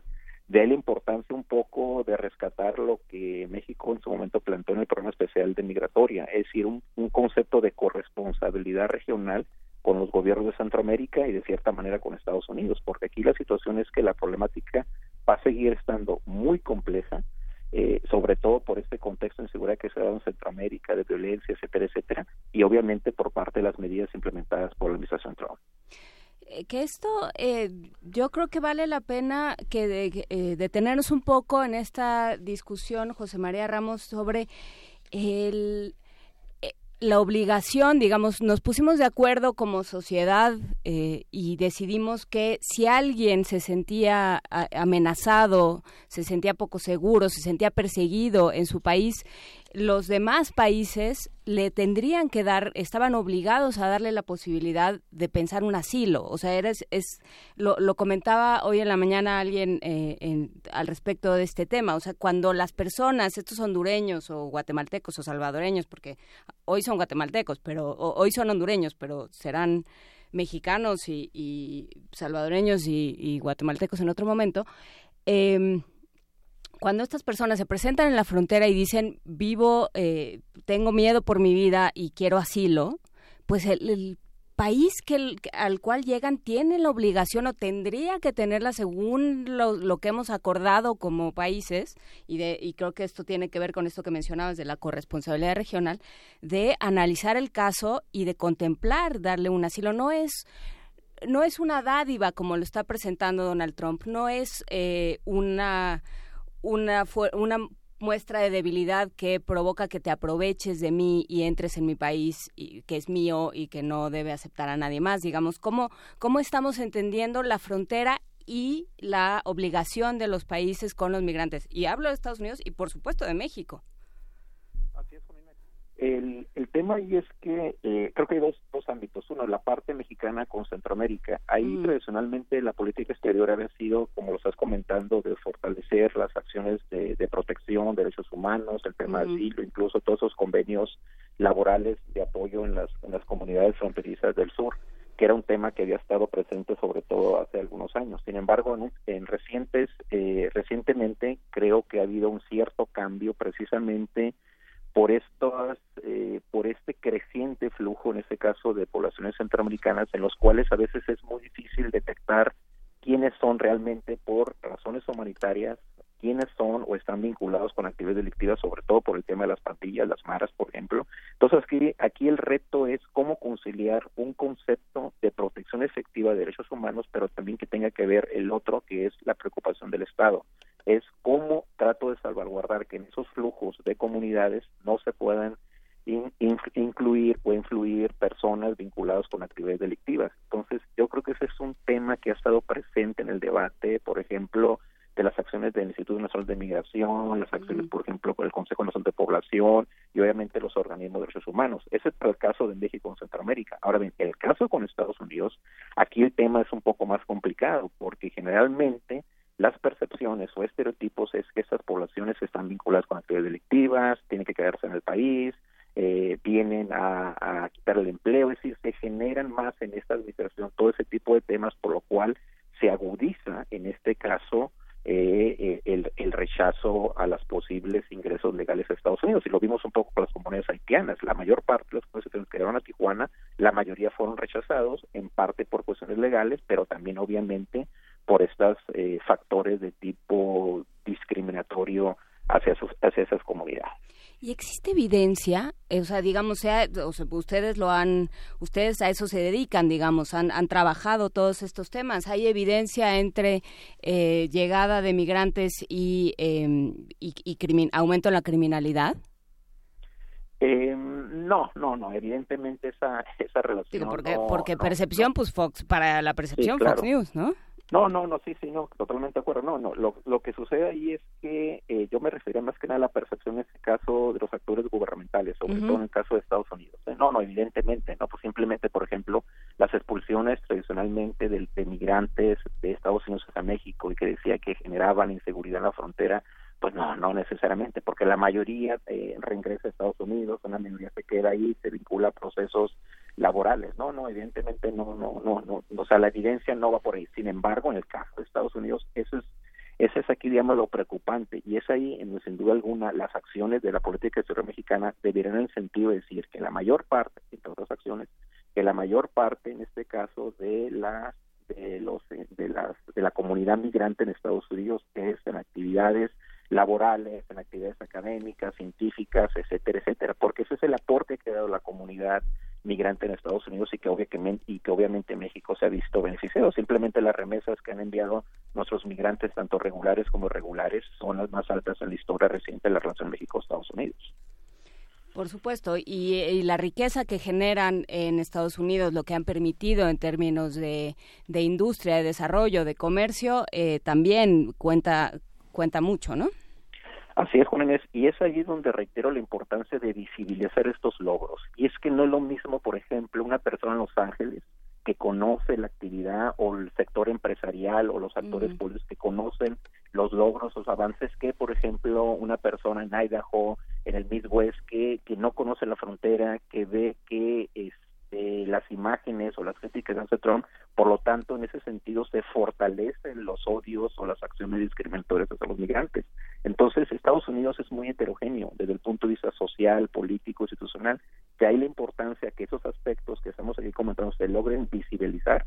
Hay que recordar que eh, cuando surgen esas primeras acciones por parte de Trump, se dio la tarea a los 50 consulados de fortalecer, en ese caso, la visibilidad de las tareas creo que sería relevante fortalecer ese tipo de tareas, tanto desde el punto de vista legal, pero también visible. Y sobre todo porque, lo hemos comentado otras veces, la vecindad y la problemática con Estados Unidos se va a seguir agudizando. Y es ahí donde necesitamos realmente políticas efectivas y sobre todo vincularlos con las distintas comunidades en Estados Unidos que están a favor de los intereses mexicanos. ¿Cuál ha sido la respuesta de, de Estados Unidos? Digamos, nos, nos reenvían un, un tuit de Donald de, de Morgan Freeman pidiéndonos perdón, pero bueno, Morgan Freeman es una persona. Este, ¿cuál es cuál ha sido la respuesta eh, de congresistas, de las cámaras, de por supuesto estos estos personajes de las comunidades que tienen otros intereses y otra visión del, del problema? Pues mira, un ejemplo concreto y creo que eh, se ha dejado un poco de lado es que, y de alguna manera nosotros lo, lo estuvimos eh, mm, visibilizando que no se iba a dar, simplemente es que no se dio el recurso que, que esperaba el presidente eh, de Estados Unidos acerca del muro. Él pedía cerca de 20 mil millones de dólares para la construcción del muro. No se dieron. ¿Y por qué no se dieron? Porque precisamente incluso al interior de la propia banda republicana eh, estaban en contra. Uno, por el excesivo gasto. Dos, porque no era la mejor opción. Tres, porque Estados Unidos tiene otro tipo de prioridades. Entonces, de mi punto de vista, ese hecho refleja sí que más allá de que las disputas políticas entre los propios actores demócratas y republicanos en el tema del muro y sobre en general sobre la seguridad fronteriza, eso refleja que hay otra visión. Y es ahí en donde eh, las reuniones interparlamentarias entre México y Estados Unidos deberían abonar ese tipo de esfuerzos. Eso es lo, lo interesante y complejo de esta diversidad política y social, ese, esa democracia. Por ejemplo, lo hemos visto, varias de las acciones eh, contra Dirmers, a favor de los niños, perdón, fueron en parte planteadas por cortes federales que se estaban eh, criticando o poniendo algunas medidas ejecutivas planteadas en este caso por el propio presidente. Entonces, eh, esta, estos, estos actores, desde mi punto de vista, reflejan esa, esa, esa diversidad. Creo que en un momento, desde claro, desde el punto de vista de la política interna, son actores, son aliados que México tiene que recurrir, pero, pero lo recurres en función de que visibilice las ventajas, visibilice simplemente algo que se deja de lado en este debate, que por ejemplo, y lo hemos comentado de cierta manera otras veces, cerca del 20%, 30% de la mano de obra de Estados Unidos en la frontera sur de ese país vive, vive en las ciudades fronterizas mexicanas. Y adicionalmente tenemos una población de cerca del 70 o 80% que habitualmente va de compras hacia Estados Unidos. ¿Y esto qué genera? Genera que los estados gobernados por republicanos se vean favorecidos por este tipo de dinámicas. Entonces, este tipo de logros eh, creo que es importante visibilizarlos y trabajarlos con los actores locales y regionales. En este caso, los estados, incluso republicanos, son importantes en esta agenda porque ellos también les beneficia el tema de comercial. De ahí la importancia, igual que también hemos comentado otras veces, que en lo personal yo veo muy difícil que el tratado se vaya a reducir, precisamente porque ha beneficiado dinámicas comerciales, turísticas, financieras entre ambos países y que los beneficiados principales son dos grandes estados, California y Texas. Es curioso porque esta, esta caravana eh, está integrada por muchos eh, salvadoreños y hondureños que salieron en diciembre y enero de Estados Unidos porque estaban con sus visas vencidas porque no se les había dado respuesta y que ahora con recursos de sus familiares regresan en esta caravana tratando de entrar y de acogerse a, la, a reencontrarse con sus familias. Pero al inicio de la conversación mencionaba tres estados, José María. ¿Cuáles son esos estados y cuál es la particularidad de esos tres estados en su relación con la frontera y la interacción con México? Muchos hay negocios de mexicanos, eh, de centroamericanos eh, en la frontera. Hay una, hay una participación muy intensa, incluso niños que van a estudiar a colegios americanos y regresan a sus propios hogares en, del otro lado. Es el caso de, eh, es el caso de Nogales, de Nuevo Laredo, de Ciudad Juárez.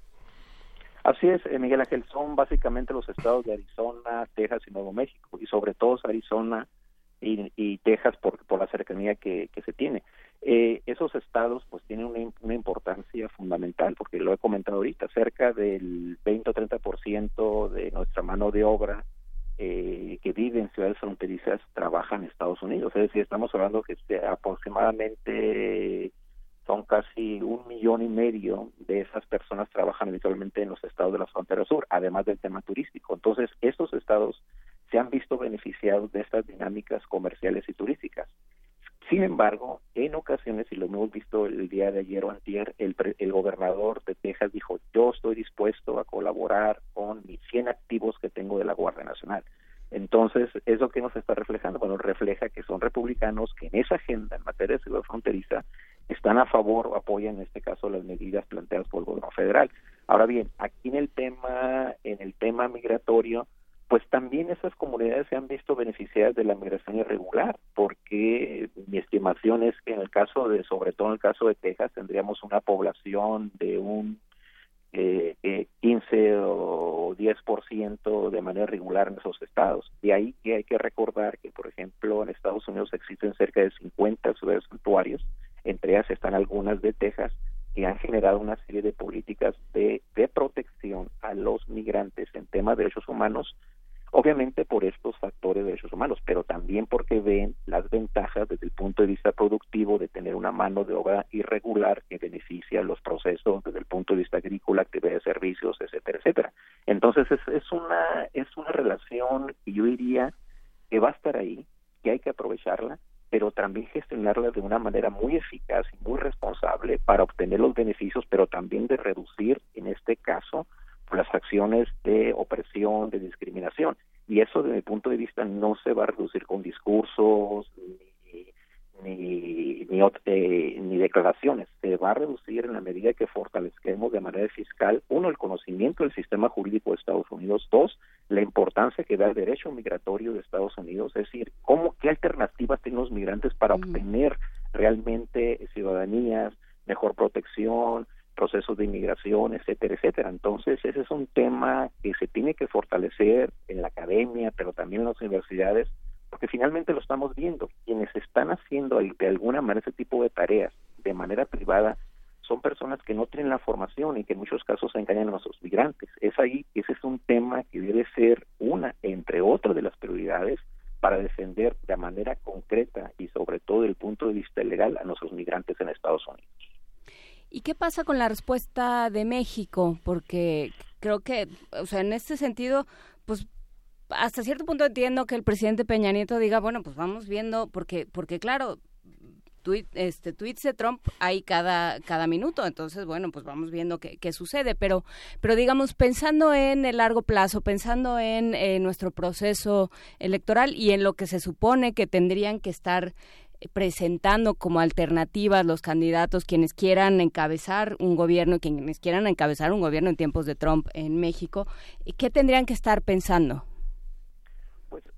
Eh, pues si me das, mencioné dos, dos temas. Uno, las respuestas gubernamentales. Por una parte, eh, creo que hay una contradicción, y lo comentaba al inicio de esta charla. La semana pasada estuvo la secretaria Nilsson. Entonces, ahí se abordaron una serie de temas que estoy seguro que fueron con el tema de fortalecer la cooperación. Entonces sucede esto y eso dices que yo creo que los mismos actores gubernamentales mexicanos dijeron, bueno, ¿qué está pasando? no Pero está pasando porque finalmente la forma muy particular de Trump de cómo aborda en este caso la relación con México. Entonces, e, ese, ese tema de la contradicción se tiene que gestionar. ¿Y cómo la gestiones? Por una parte, obviamente, y creo que es, es parte de lo que hizo ayer eh, el canciller, habla a la secretaria y qué, es lo que está sucediendo. Entonces ella le da una respuesta en el sentido de que eh, no van a aportar armas, eh, son solamente de apoyo a las actividades de fuerzas, eh, de fuerzas aduaneras y de patrulla fronteriza, etcétera, etcétera. Entonces aquí el tema es que ese tipo de acciones,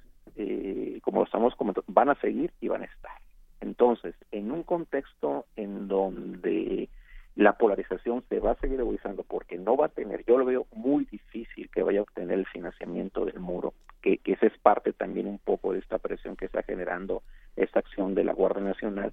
En ese sentido, bueno, ¿cuáles son los dilemas o retos que deben plantearse uno por parte del Estado mexicano y después en ese caso por parte de los de los candidatos? En el caso del Estado mexicano, yo insistiré en el tema de fortalecer esta visibilidad de los logros mexicanos, ¿sí? A través de esa diversidad de actores el otro tema tiene que ver con el hecho de que paralelamente a esta tensión que existe en ese tema, hay una diversidad de redes de colaboración, insisto, desde el punto de vista comercial, turístico, y que son redes que están a favor de México. Entonces, si no se utilizan ese tipo de redes, pues esta polarización se va a seguir dando. Y de mi punto de vista, yo reitero que esos tres estados que son de gobierno republicano, en, en, la mayor parte de los casos están a favor de esa dinámica, ¿no? entonces aquí la dinámica es cómo gestiono ese tema de seguridad que me genera esas tensiones, pero también la diversidad de aspectos con, con lo cual se está beneficiando.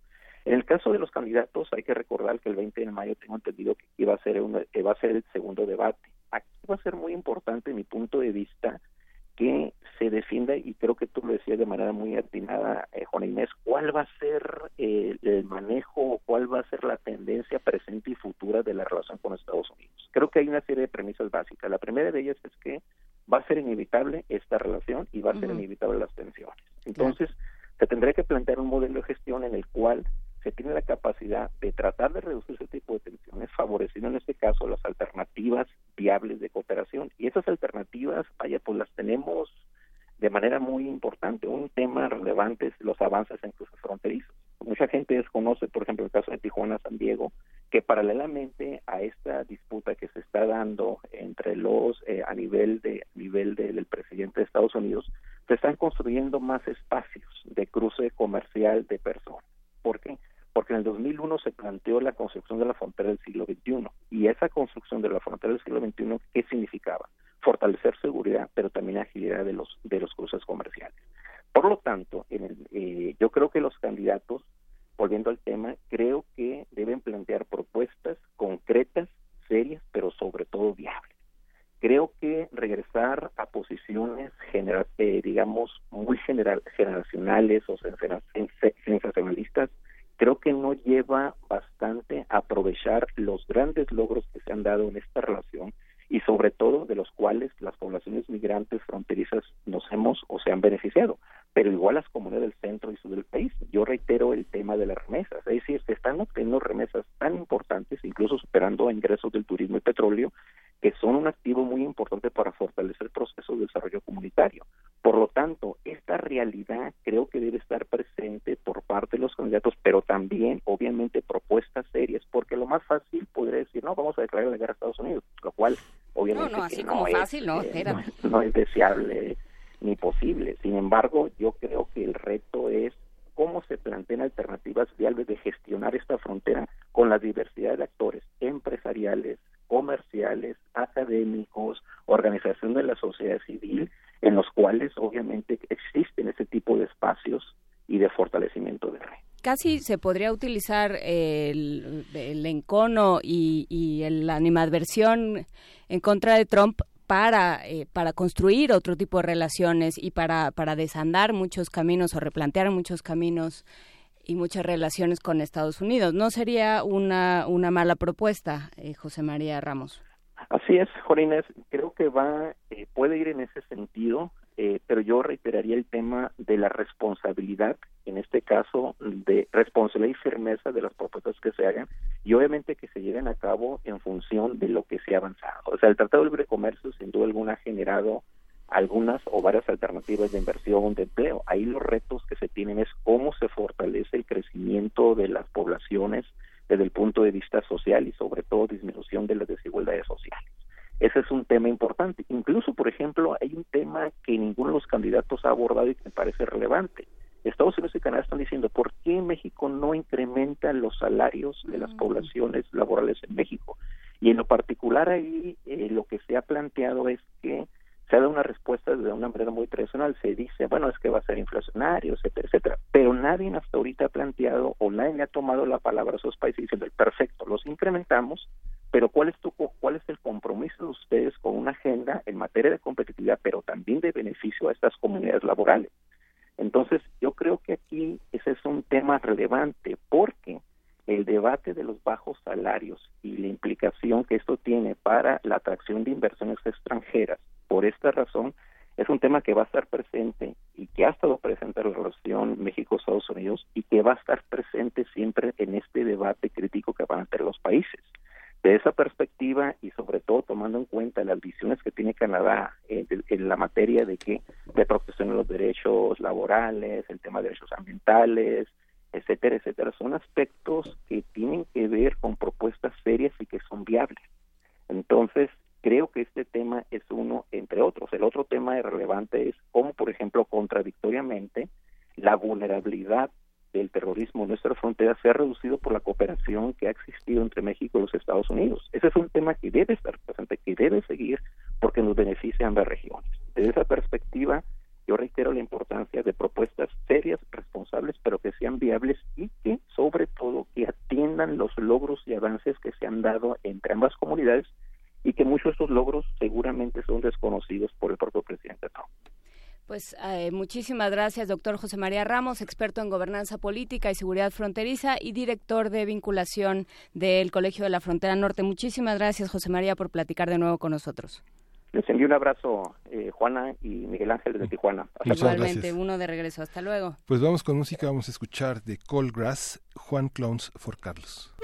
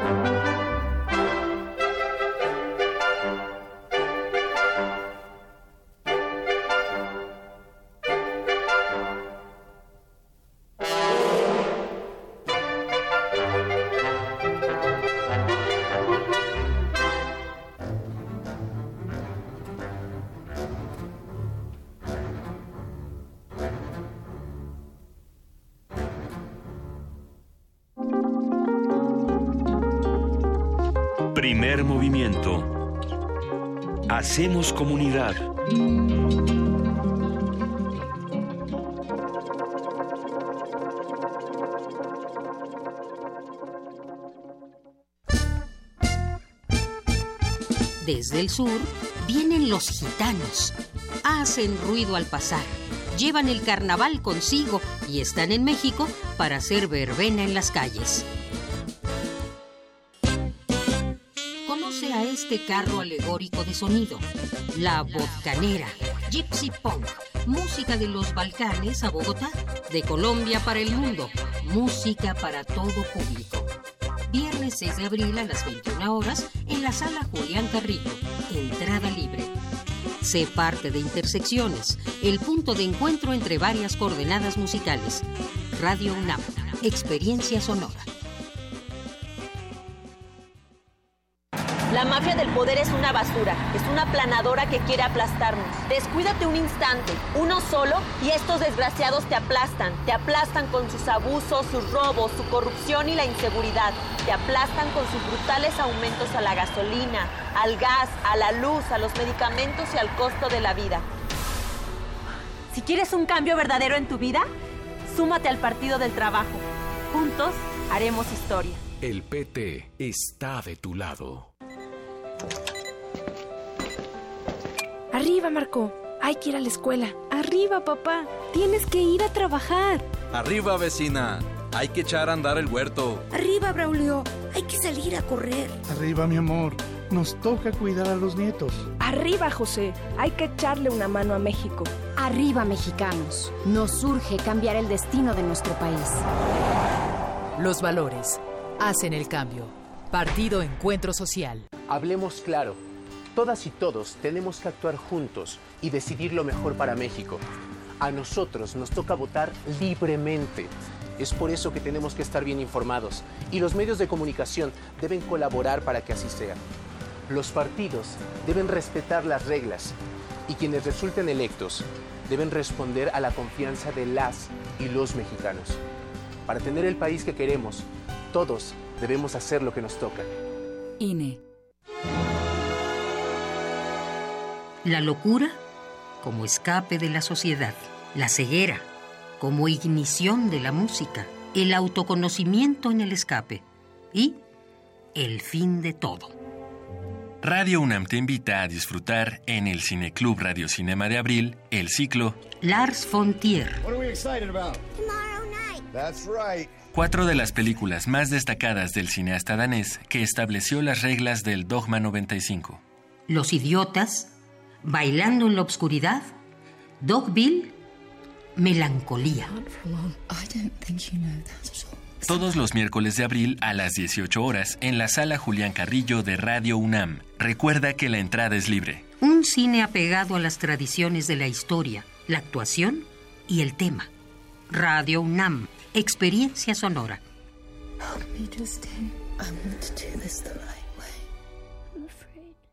Yo soy Carla y no me dejaron ser candidata de mi partido porque pensaron que era mejor tener a un candidato hombre. Soy Jimena, fui candidata a alcaldesa y no estoy conforme con el resultado de la elección. Yo soy Alfonso, presenté mi proyecto para la consulta de presupuesto participativo. Creo que cumplió con los requisitos y no fue considerado. En todos estos casos, el Tribunal Electoral de la Ciudad de México analiza, indica quién tiene la razón y protege sus derechos. Tribunal Electoral de la Ciudad de México. De principio a fin, justicia en tu elección. Los expresidentes de México reciben una pensión en total de 5 millones de pesos mensuales. Salinas, Cedillo, Fox, Calderón, ni Obama tiene una pensión así. Y no está en ninguna ley. Es un acuerdo que firma el presidente que llega porque sabe que cuando termine él se va a beneficiar con esa pensión. Yo voy a llegar a ser presidente de la República y ya no voy a firmar ese acuerdo se van a terminar las pensiones millonarias a los expresidentes. Andrés Manuel, presidente. Partido del Trabajo. Habla José Antonio Mí en lo que todos estamos de acuerdo es que nuestro país tiene que avanzar. Pero ¿de qué sirve avanzar si tú no avanzas? Avanzar en educación de calidad, pero también avanzar con el mayor número de becas. Avanzar en seguridad, pero que te permita caminar sin miedo en las calles. Avanzar en justicia, pero en una justicia que se cumpla. Y si de avanzar se trata, yo te pido que avancemos juntos. José Antonio Mid, candidato a presidente de la República por la coalición Todos por México. PRI, PDM, Nueva Alianza, PRI.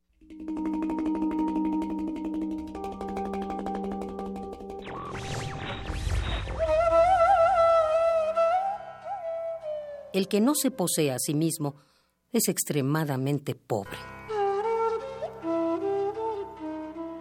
Ramón Lully.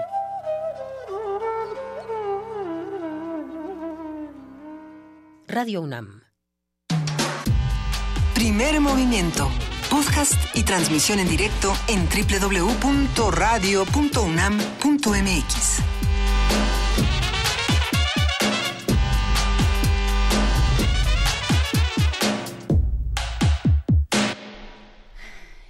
Son las 9.06 de la mañana en este jueves 5 de abril y regresamos a la tercera hora de primer movimiento aquí en Radio UNAM.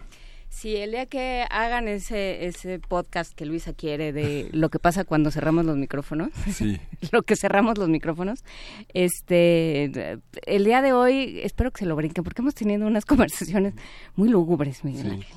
Entre la función del clero, que, con el que nos quedamos en, durante la hora pasada mientras eh, después de nuestra nota nacional de la plática con Jaime Laines, bueno, como de pronto el ministro de culto, el pastor, el sacerdote, quien sea, eh, termina convirtiéndose en alguien mucho más presente, mucho más cercano que el policía, que desde luego el secretario de gobernación, ¿no? O sea, realmente es alguien a quien conoces, ¿no? Que, que es un poco la, la, función que tendrían que cumplir las policías, que nos han dicho constantemente que por eso tenemos, entre otras muchísimas cosas, tantos problemas de inseguridad, porque, porque el policía quién sabe quién es. Sí, el sentido de lo humano y de lo personal en muchas ocasiones está dado por las iglesias múltiples que están cerca de la gente en este país, mucho más cerca que muchas autoridades.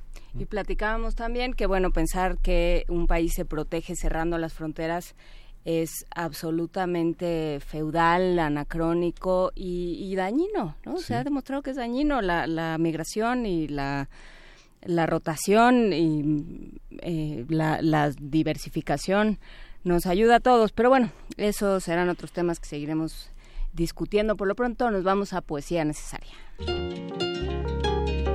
Primer movimiento.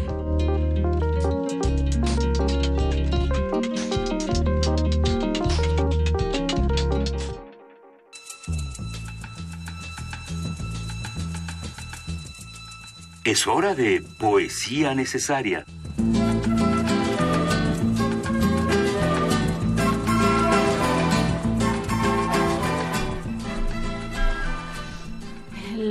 Martes pasado que hablamos de trabajo, eh, yo trataba de insistirle a Luisa que ya que le tocaba la poesía necesaria, leyera un poema que abre el, ensayo de Sergio Payares. Es un poema de Bertolt Brecht. Eh, de, es un obrero el que habla y Luisa no me hizo caso, muy raro, pero Luisa no me hizo caso.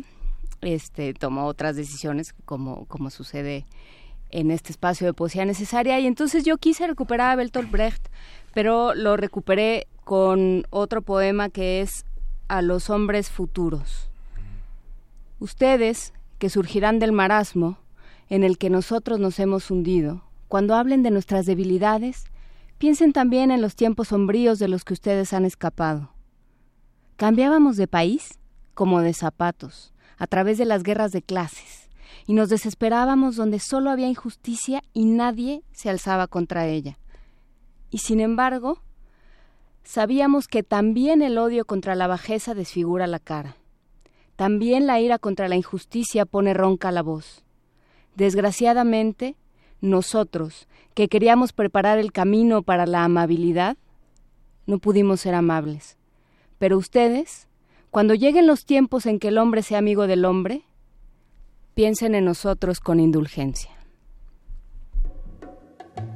Und der Haifisch, der hat Zähne und die trägt er im Gesicht. con Hildegard Neff, Maki Messer con letra de Bertolt Brecht, después fue Mac the Knife y ya en un momento muy raro, Pedro Navajas. Sieht man nicht an einem schönen blauen Sonntag liegt ein toter Mann am Strand und ein Mensch geht um die Ecke, den man Mackie Messer nennt. Und Schmulmeier bleibt verschwunden und so mancher reicher Mann und sein Geld hat Mackie Messer, dem man nichts beweisen kann. Jenny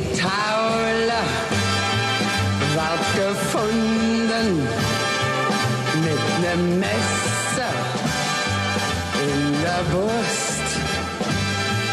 Und am Kai geht Mackie Messer der von allem nichts gewusst. Und die Minde,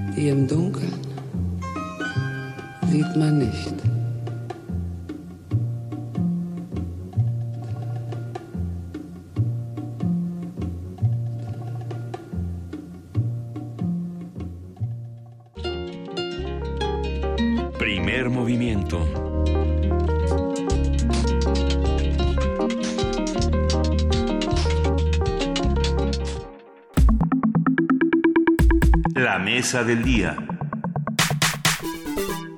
Está con nosotros Alberto Betancourt, como ya lo habíamos anunciado desde el principio del programa en Radio UNAM, ahora en TV UNAM tenemos a esta visión eh, post-Tupac, nuestra responsabilidad con el otro, las elecciones rusas, la sociedad ambivalente y la geopolítica mundial. Alberto, bienvenido, ¿cómo estás?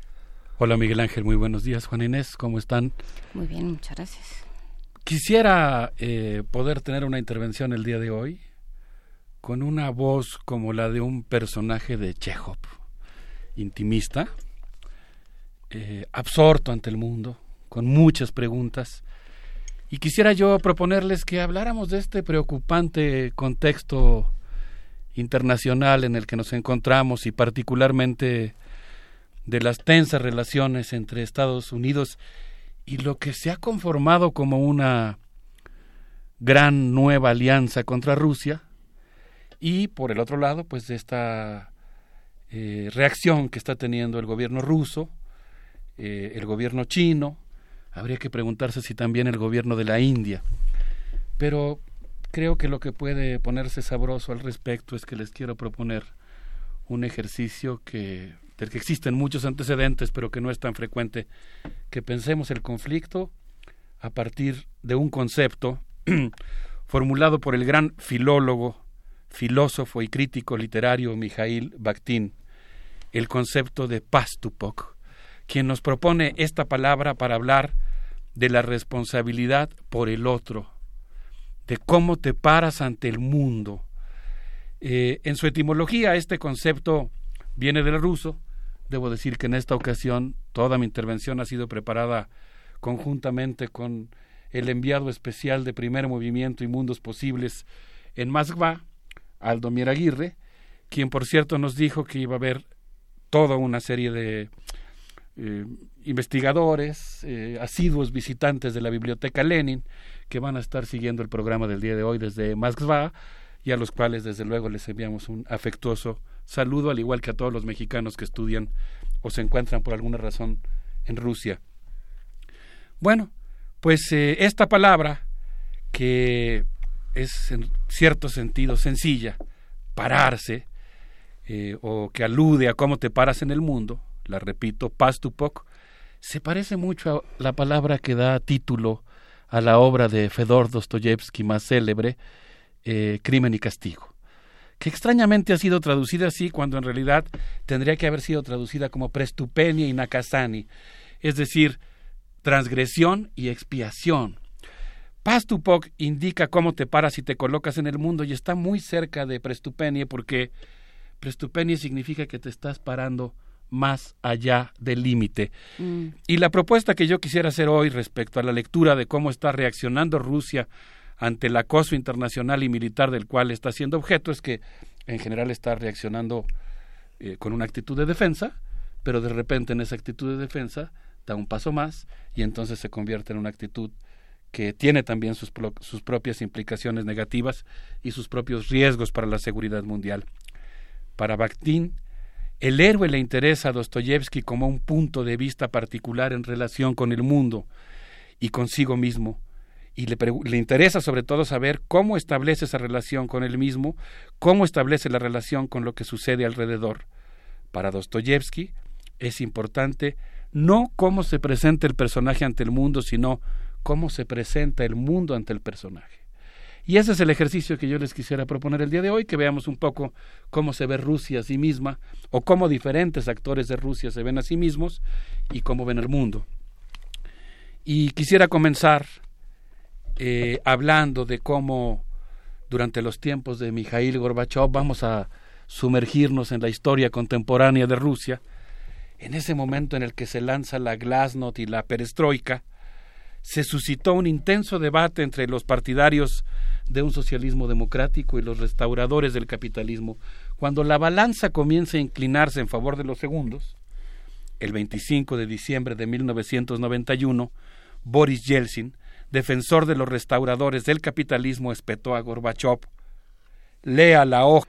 Yeltsin tomó el poder, abrió Rusia a los capitales extranjeros, desintegró la URSS, enterró el socialismo, sumergió a Rusia en un desastre demográfico, económico, social y moral que incluyó un brusco descenso de la esperanza de vida que bajó de los cerca de 80 años a los 60 años.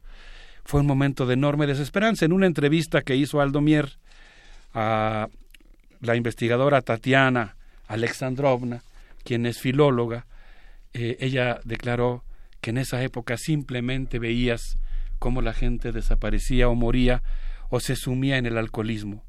La situación económica llegó a tal grado que no nos pagaban con dinero, dijo ella. A mí, por ejemplo, en mi trabajo me pagaban con jabones y después yo tenía que intercambiarlos por otros productos. Hay una gran cantidad de relatos de cómo en la Rusia que deja de ser socialista y abre eh, sus puertas al capitalismo salvaje, fueron los propios trabajadores los que recuperaron empresas abandonadas y trataron de hacerlas trabajar a como diera lugar para mantener sus empleos. En ese contexto debemos recordar una fecha verdaderamente estrujante en la historia mundial, el día 4 de octubre de 1992, cuando Boris Yeltsin ordenó el bombardeo del Parlamento donde se encontraban sus opositores. Es en ese ambiente donde emerge Vladimir Putin como un personaje central en la historia de Rusia, yo a veces he hablado aquí de él para aludir a ciertos momentos en la coyuntura internacional en los cuales desde mi punto de vista ha jugado el papel de defensor del orden internacional. Hoy quisiera hablar de, algunos aspectos no tan positivos de Vladimir Putin y recordar algunos hechos. De acuerdo al documental de Tania Ragmanova, El ascenso al poder de Vladimir Putin, realizado para el Canal 2 de Francia, sería muy interesante si después le paso el vínculo a Bania y nos hiciera favor de subirlo. El entonces agente de la KGB en este documental muestra cómo se hizo íntimo de la familia Yeltsin gracias a su participación para, para hundir a Yuri Skuratov. Yuri Skuratov era en ese entonces el procurador general de justicia de Rusia en la época de Boris Yeltsin y recibió de manos de la procuradora de justicia de Suiza información de que durante las labores de restauración del Kremlin se estaban desviando recursos de una manera extraordinaria. Una perilla que costaba mil dólares se inflaba para que costara veinte mil. Y esos recursos estaban siendo desviados, entre otras personas, para favorecer económicamente y de manera personal a la familia de Yeltsin. Cuando esta investigación entra en curso, imagínense ustedes lo que debe ser para un procurador recibir en su oficina el sobre en el cual están diciendo que el presidente de su país está robándose el dinero que supuestamente debía de usarse para restaurar esos imponentes edificios del Kremlin. En ese contexto, el procurador fue llamado al Kremlin eh, y se le pidió que dejara de hacer la investigación sobre la empresa Mavetex. ¿Y saben lo que pasó? Empezó a circular un video en el cual una persona muy parecida al procurador, o el procurador, no se sabe si es cierta, se encontraba con dos mujeres en una habitación mm. y, por supuesto, él que era casado, declaraba que adoraba a su esposa, eh, no se dejó intimidar, continuó la investigación y entonces quien salió a decir que si había alguna duda de que el que estaba ahí era realmente el procurador fue Vladimir Putin. Y ahí entra él a la escena, a la, digamos, ya tenía un alto cargo en la KGB, no sé si incluso ya era el director de la, de la Oficina Federal de Seguridad, como se llamó después de la caída de la URSS, y ahí eh, empieza a volverse una figura íntima de la familia Yeltsin.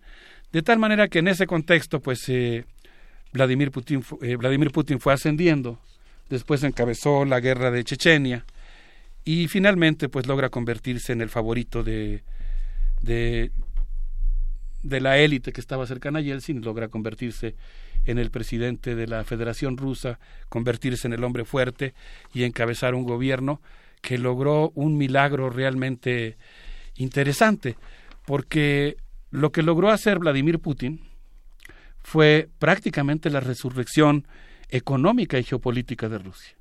Es decir, logra sacarla del marasmo, la ocupación internacional, el brusco descenso del nivel de vida y la desmoralización en la que había caído Rusia.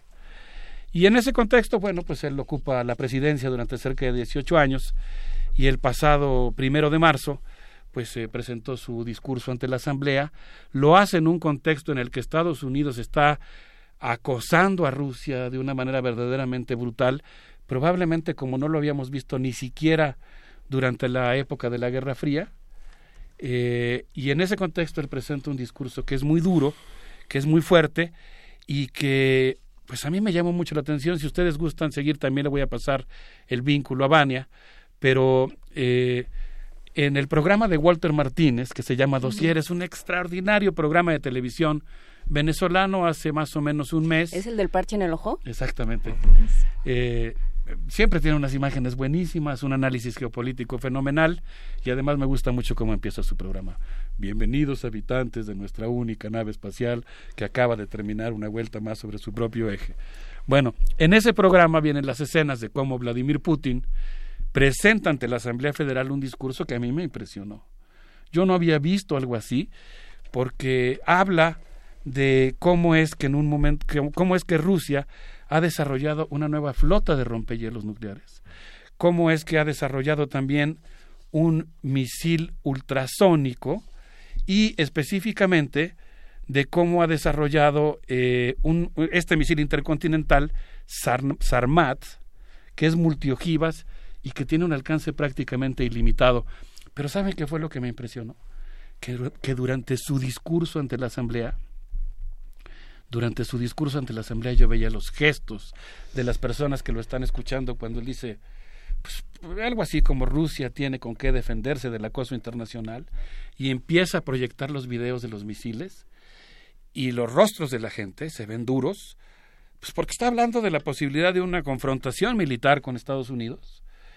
Y yo no sabría qué decir, pero lo que podría decir, porque digo, es, es, ilógico ponerte a especular lo que está pensando la gente, pero aprietan las mandíbulas, se ríen de nervios, fruncen el ceño, hay una gran tensión, supongo que para algunos las noticias les cae fuerte, les parece hasta provocador el discurso. Supongo que algunos pues se asienten como un poco lo busca el discurso oficial diciendo sí, qué bueno, tenemos con qué defendernos, pero es muy impresionante porque realmente está haciendo una ostentación del arsenal nuclear ruso que aunque yo creo que sí tiene básicamente un carácter defensivo, no deja de mostrar una nueva etapa, y eso lo critico y lo condeno, de la carrera armamentista nuclear, y incluso esbozar la posibilidad de que hoy Rusia sea la principal potencia nuclear del mundo, incluso por encima de los Estados Unidos. Debo decir que el misil Sarmat fue desarrollado básicamente como respuesta al sistema antibalístico que instaló Estados Unidos, el TAT, y que pues eh, es el que ha provocado esta desestabilización. Pero Miguel Ángel, tú me hiciste favor de leer cuando empezaba la, la eh, intervención del día de hoy, la segunda parte de mi subtítulo, Elecciones rusas, Sociedad ambivalente, y yo quiero hablar de la sociedad ambivalente porque creo que la sociedad rusa tiene las dos caras. Básicamente es una sociedad que ahora se siente acosada, que se siente hostilizada, que está sacando también este lado militar y que cosa que está siendo asusada también por el discurso oficial, pero tiene un lado muy entrañable, pacífico, de las relaciones que han tenido los rusos de amistad, de cooperación con muchos pueblos del mundo y en su mismo discurso en la Asamblea, Vladimir Putin habló de cómo se está construyendo infraestructura carretera y ferroviaria y portuaria para convertir a Rusia en el gran eje que una dos continentes, Europa y Asia, y yo me acordé de los trenes rusos, de la maravilla que son esos trenes, el ambiente que se gesta ahí, eh, pues es una cosa muy impresionante, ¿no? Realmente los trenes son parte fundamental de la convivencia en Europa en general y particularmente en Rusia, y les quisiera proponer que escucháramos ahora un video que nos hizo favor de enviarnos Aldo Aguirre desde la Koms, Komsomolskaya Ploshat, la plaza de los Komsomoles de los jóvenes comunistas, que es el nudo ferroviario que une a dos continentes, Europa y Asia, y escuchen esta maravilla eh, para ir viajar todos, por lo menos a través del radio, a la preciosa Moscú. Anochece y me encuentro en la Plaza Kamsamolskaya, mejor conocida como la Plaza de las Tres Estaciones Ferroviarias.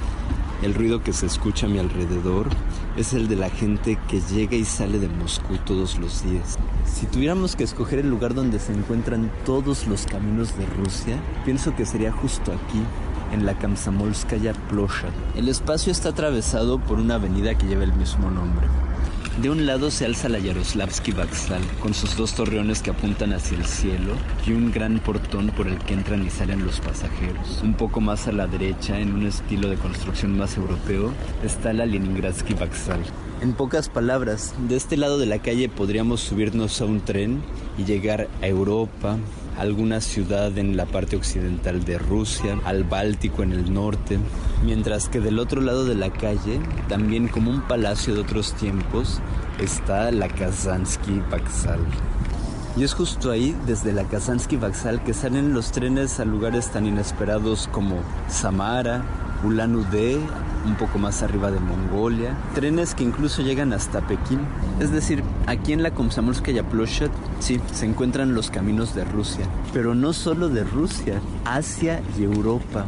Oriente y Occidente confluyen aquí, en este lugar, al menos en lo que se refiere a los caminos ferroviarios. Fue por eso que este me pareció el lugar más adecuado para reflexionar sobre la complejidad de Rusia y sobre la complejidad de sus relaciones internacionales en el presente. Y no puedo evitar recordar las palabras de Natalia Narochnitskaya, presidente del Fondo de la Perspectiva Histórica. En un foro de discusión que se llevó a cabo en octubre del año pasado, comentó que Rusia es tan grande que simplemente es imposible comprenderla aislada de sus relaciones internacionales. Pero creo que la mejor idea de comprender todo esto que estamos comentando es que entrar aquí a la caja donde se venden los boletos de tren y ver un poco la tabla de los lugares a donde se puede llegar desde este lugar. El tren para llegar a Pekín en China tarda 126 horas en llegar a su destino. El tren para Ulan Bator tarda 97 horas, pero también hay trenes que van a Berlín, a Varsovia, a Niza, a París, a Praga, a Brest. Los trenes. ¿Qué les pareció esta calle en la que se juntan los trenes que viajan hacia Occidente, hacia el norte y los que pues puede uno abordar para viajar hasta Pekín o a Ulan Batur, aunque pues tendrá uno que hacer un viaje de cinco días comiendo sándwiches en el vagón restaurante. ¿Perdón? Y bebiendo té. Y bebiendo té en un samovar. Pues eh, le agradecemos mucho a Aldo por este envío especial para Primer Movimiento. Eh, es Rusia, ¿no? Es un país eh, inmenso, gigantesco. al final del programa de hoy vamos a ver un, un video y escuchar una pieza que habla justamente del ambiente que hay en los trenes. Eh, por lo pronto quisiera yo regresar a Rusia y cómo fue que Estados Unidos intentó de manera contundente tratar de intervenir en las elecciones rusas. Lo hizo a partir de lanzar una serie de medidas hostiles en la víspera de la jornada electoral, tratando de desalentar a la gente para que no votara por Vladimir Putin. Logró el efecto contrario. Alimentó la idea de que Vladimir Putin representa la defensa de Rusia, obtuvo un 70% en las elecciones, y a mí me parece que eso distrajo un poco de un asunto importante que es la vida interna política de Rusia, y en ese contexto pues yo quisiera que hiciéramos una visita a la granja estatal Lenin, que ha sido encabezada por el que fue el candidato que obtuvo el segundo lugar, Pavel Grudinin, quien resultó electo en una elección interna de la izquierda rusa, que es una historia, pues por supuesto, fundamental para la historia del mundo, en la que participaron tanto organizaciones parlamentarias como extraparlamentarias. Eh, entonces, me parece que es interesante seguir a, a este opositor. De acuerdo a la nota de David Filipov publicada en The Washington Post, eh, Grudinin reemplazó en el último minuto a Shuganov, quien había sido candidato de la izquierda durante las últimas cuatro elecciones, y dice Filipov que convirtió la granja estatal Lenin, eh, la, granja, el Sovkhoz Lenin, en un oasis socialista en medio de la jungla capitalista de los suburbios de Moscú, donde los trabajadores ganan 1.370 dólares al mes, más del doble que el promedio, además de tener garantizada la educación y la salud. Eh, de acuerdo a esta nota, el sistema político ruso incluye a los comunistas, pero también a los ultranacionalistas, y eh, en ambos casos se trata de corrientes que critican a Putin, pero que ya que están en la Duma muy difícilmente se atreven a bloquear las iniciativas lanzadas por él. De tal manera que, pues en realidad lo que tenemos es una especie de opositores, digamos, institucionales, que en cierto sentido son alentados por el, eh, por el sistema, aunque no se puede decir que no sean representativos o sintomáticos de corrientes que en realidad existen en la sociedad eh, rusa. Y yo creo que es muy interesante que vayamos echándole un ojo y poniendo atención a lo que ocurre al interior de la eh, sociedad rusa. Quisiera eh, pues hacer alusión al hecho de que el 6 de septiembre de 2013 Rusia fue anfitrión de la cumbre del G20 en San Petersburgo y en esa ocasión Rusia confrontó la política de David Cameron y de Barack Obama.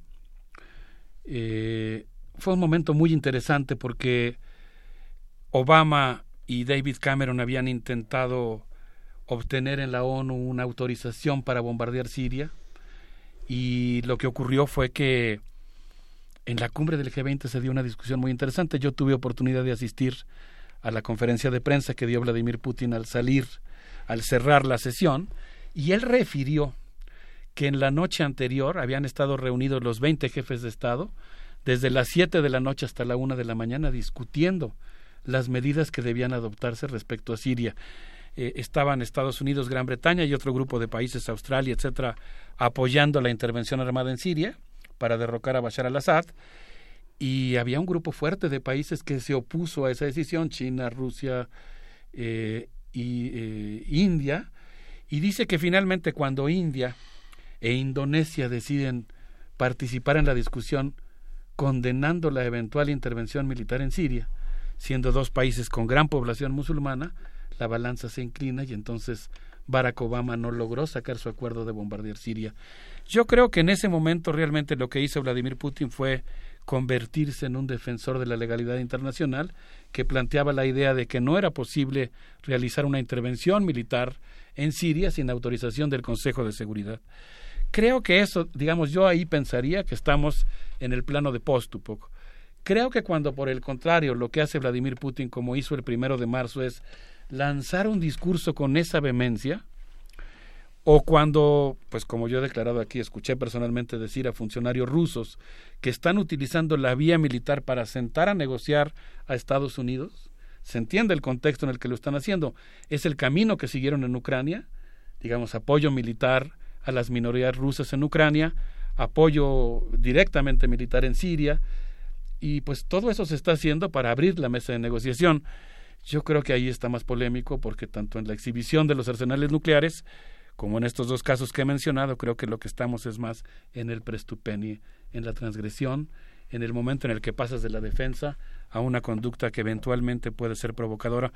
Yo no sé qué piensan ustedes, me gustaría mucho escuchar. Yo creo que eh, vale la pena también revisar no solo lo que lo que Putin ha hecho hacia afuera de Rusia, sino lo que ha hecho hacia adentro. Esta eh, pues esta incapacidad de, de, negociar, de aceptar el disenso, de darle voz o posibilidad de tener voz a quienes no están de acuerdo, la, el encarcelamiento de ciudadanos por decenas, además, este es, es su problema, digamos. Eh, no, no, no pasas 18 años en el poder este, así nomás de gratis, digamos. O sea, ha estado ahí. Pero yo siento que Putin entra y sale de los pactos de los pactos de gobierno occidental, por ponerle un, un adjetivo a falta de uno mejor, eh, como él va queriendo, digamos, cuando, cuando le conviene, eh, participa del concierto de naciones, participa de estas, eh, de estas formas de organización y de discusión internacional, y cuando no, dice, la, este, la democracia no funciona en, en el mundo ruso, así es que a mí de derechos humanos y de posibilidad de disenso no me hablen, ¿no? Y ahí es cuando la cosa se complica. Tampoco yo creo que, em, que cabe una, una discusión manicaísta de si Putin es bueno o malo, ¿no? O sea, eso pues es un, es un tema que rebasa, pero sí hay pues señales de alarma claras y hay, y sí también la idea de ese es un régimen que queremos fomentar, o sea, eso queremos que se vaya reproduciendo o, o qué queremos ahora que nos estamos planteando tantas nuevas cosas y que, y que de pronto los regímenes democráticos nos están quedando a deber tanto, bueno, pues, ¿qué nos vamos a plantear y cómo queda Putin en esa discusión? Así es. Sí, justamente tomas a, a Bakhtin, que fue una de las víctimas ¿no? de un mundo que no lo recuperó. ¿no? Yo creo que la Rusia de hoy está muy lejana de Dostoyevsky, está muy lejana de Bakhtin. ¿no? Yo creo que las eh, contribuciones rusas a, a, mirar hacia su pasado, están haciéndose fuera de Rusia, están en las universidades de, América Latina, de, América Latina, de Estados Unidos. Es curioso esa parte. Sí, bueno, nosotros como país tenemos una larga historia de relaciones con Rusia. Yo he mencionado aquí que para empezar la vez que invitamos al embajador Eduardo Malayana a la Facultad de Filosofía y Letras para que nos hiciera favor de exponer su postura respecto a la eh, política exterior rusa en el G20, mientras estábamos en, una salita esperando el inicio del evento, él me dijo que lo primero que le dijeron cuando llegó como embajador a México es que iba a ir a un país que había tenido fronteras con Rusia. ¿Cómo fronteras con Rusia? ¿No? ¿Cómo es que México tenía fronteras con Rusia? Pero así fue.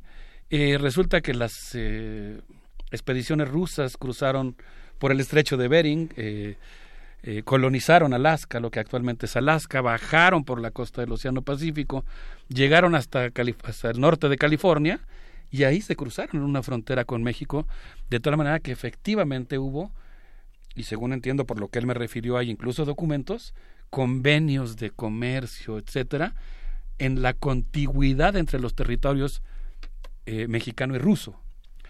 De ahí data nuestra relación y de antes, y nosotros como sociedad tenemos un intenso intercambio con los artistas, con los intelectuales, con los cineastas, con los poetas, con los ingenieros, con los químicos. Ha habido una gran cantidad de mexicanos que han estudiado allá, etcétera, y yo creo que lo que nosotros deberíamos de procurar aquí, es mi modesta opinión, es que nosotros necesitamos emplazar una manera de ver a Rusia, esa sería mi propuesta, que sea societal. Es decir, que no creamos que Rusia se, se reduce a Vladimir Putin, sino que pensemos en Rusia como una sociedad, como una sociedad compleja, entrañable, con una gran potencia intelectual. Y en todo caso, yo creo que si podemos establecer un rasero para valorar o criticar, como también creo que debe ser el caso. A mí, por lo menos, hay una parte de Vladimir Putin que no me gusta nada, que es, por ejemplo, el hecho de que ande por el mundo con su portafolio vendiendo esos peligrosos cachivaches que se llaman reactores nucleares. Sin lugar a dudas, un enorme daño ambiental que está provocando la política exterior rusa y la política de comercio. Hay partes que pequeñas quizá que me gustan, como esta que he mencionado de cuando defendió el derecho internacional, en general, pues cuando hace el contrapeso al imperialismo norteamericano, pero pienso que no podemos reducir Rusia a Putin. Y yo creo, en eso, eh, pues digamos, abogaría en favor de rescatar eso, que podamos creer que Rusia es un país que no tiene, sería un error garrafal, pensar que Rusia no tiene una intensa vida intelectual. No, bueno. Y yo pienso que muchos de los autores que que sufrieron del estalinismo, que fueron exiliados, que a los que no se les hizo justicia, coincido plenamente en la crítica al estalinismo, están ahí vivos, palpitantes, y me imagino que así como nuestros amigos que hoy nos están haciendo el favor de escucharnos desde Moscú, que suelen reunirse en la biblioteca Lenin, eh, pues cuando les propuse que trabajáramos con algunos de ellos, otros que están escuchando el programa, por supuesto no los conozco, cuando les propuse, por ejemplo, que trabajáramos el concepto de Pastupok, la responsabilidad que tenemos por el otro, se entusiasmaron muchísimo y se fueron a hacer una búsqueda filológica y rescataron a Bakhtin, porque Bakhtin, y en eso creo que es un autor que para ambos es imprescindible, Miguel Ángel, Bakhtin, digamos que siempre ha circulado subterránea y clandestinamente, casi como Samizad en Rusia, pero así circula buena parte de la literatura, y en esa, digamos, eh, semiclandestinidad de los autores es una broma, es una figura literaria porque no hay prohibición para leer a nadie, pero digamos en esa circulación no hecha desde el poder, sino hecha desde las tradiciones de lectura crítica que tiene el pueblo ruso, está vivo, eh, es homenajeado, es honrado, es frecuentado, incluso cuando alguien invita a emitir una opinión para Radio Universidad y para TV UNAM, como ha sido el caso con Primer Movimiento. Yo pienso por eso que quizá nosotros podemos usar Pastupok no tanto para hablar de Putin, sino para hablar de nuestra propia responsabilidad.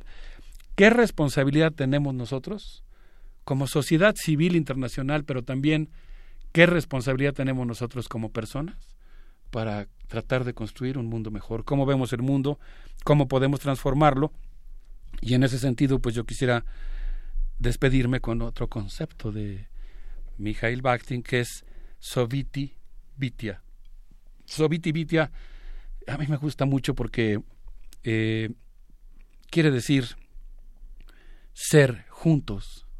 Como todos sabemos, Bakhtin plantea la idea de que no hay un yo originario que después conoce al otro, sino que el yo surge justamente del contacto con el otro cuando tu mamá se te acerca y te dice, ay, mijito, mira qué bonitas manitas tienes, y uno empieza a conformar su idea de uno mismo a partir de las palabras cariñosas o no que recibe del otro y cómo en ese sentido siempre ser, pues es un ser con los demás, un ser tratado por los demás, un ser en cierto sentido construido por los demás o, o interactuando con los demás, por eso él habla de un alma dialógica.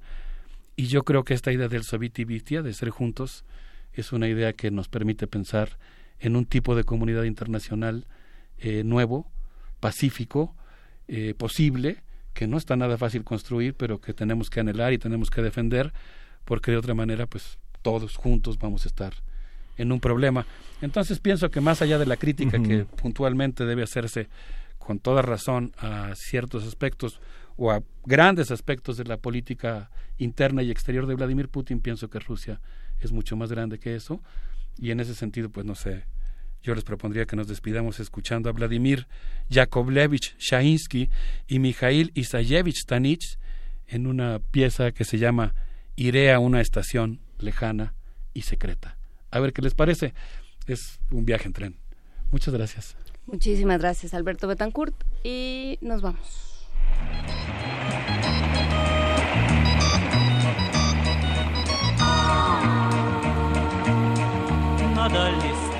Станции сойду. Трава по пояс, и хорошо с былым наедине бродить в полях ничем, ничем не беспокоясь. По Васильковой синей тишине бродить ничем, ничем не беспокоясь. По Васильковой синей тишине. На дальней станции сойду. Запахнет медом живой воды попью. У журавля тут все мое и мы и мы отсюда родом. И васильки и я и тополя. Тут все мое и мы отсюда родом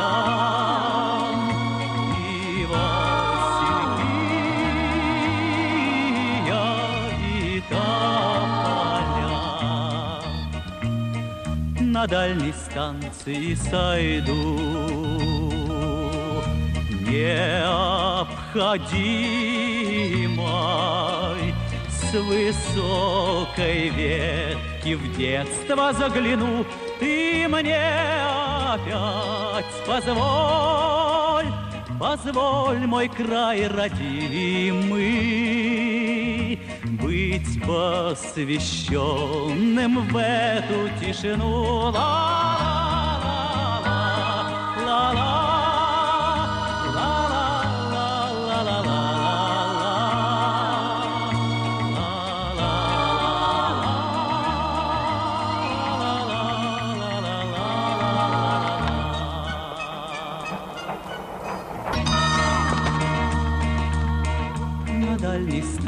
станции сойду. Трава по пояс, зайду в траву, как в море босиком, и без меня обратный скорый, скорый поезд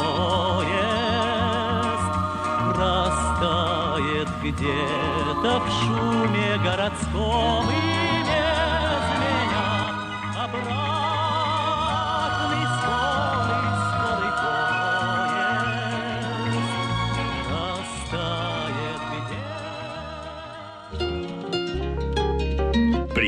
movimiento.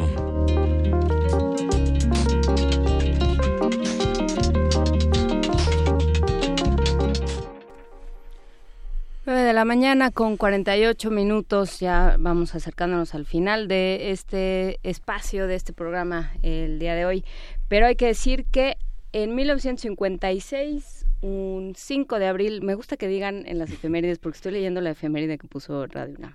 Entonces, que un día como hoy, ¿no? pues sí, quién sabe si era un día como hoy, ¿no? por el calentamiento global y esas Sí, cosas. Era más frío que hoy. Era un día que, que Luisa estaba descansando, por ejemplo. No, era 1956, Luis estaba en otro En proyecto.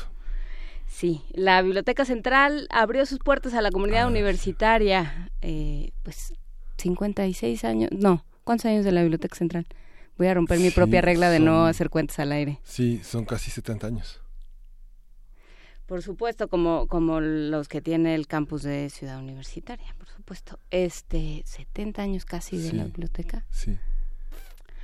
Pues hay un bueno. libro en preparación de Radio UNAM, de los 80 años de Radio UNAM, y justamente hay una foto muy conmovedora de las de las de la de la primera, de la apertura de la de la biblioteca con el rector, estaba el rector Barros Sierra en esa en esa eh, estaba Carlos Chávez en esa apertura de la biblioteca. Este con muchas figuras en ese momento, estaba Matías Geritz, estaban todo todo todo Mario Pani. Mario Pani.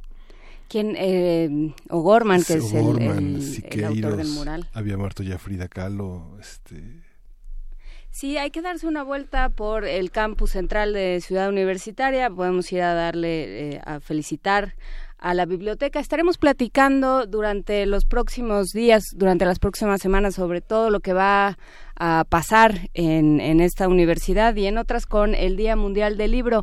Por supuesto, tendremos, eh, como ya es costumbre, de transmisiones especiales de Radio UNAM, pero hay que decir, y hablando de la Biblioteca Central, que la biblioteca va a abrir sus puertas el 23 de abril, eh, lo que conmemoramos como Día del Libro.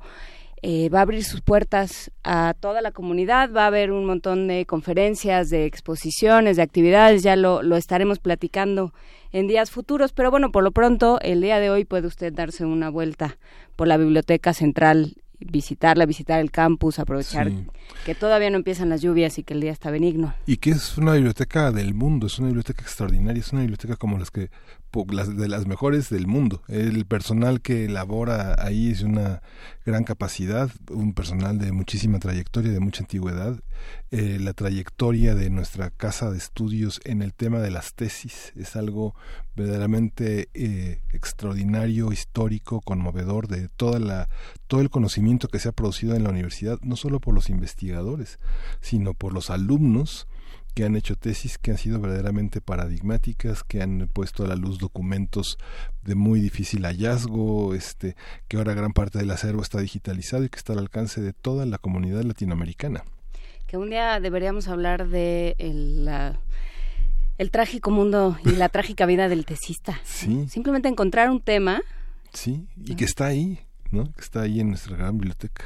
Pues dense una vuelta por, eh, por este espacio, este recinto que hoy cumple muchísimas gracias a Letras en el Aire, que él sí sabe hacer cuentas, ya nos dijo que son 62 años. 62 años. Ah, y hay que decir también que gracias a los afanes de diversas partes de esta, de, de diversas instancias de esta radiodifusora, le mandamos un saludo a Mariana Fuentes, pero también Frida Saldívar y muchos otros han estado involucrados. Dicen que ya estamos en Spotify.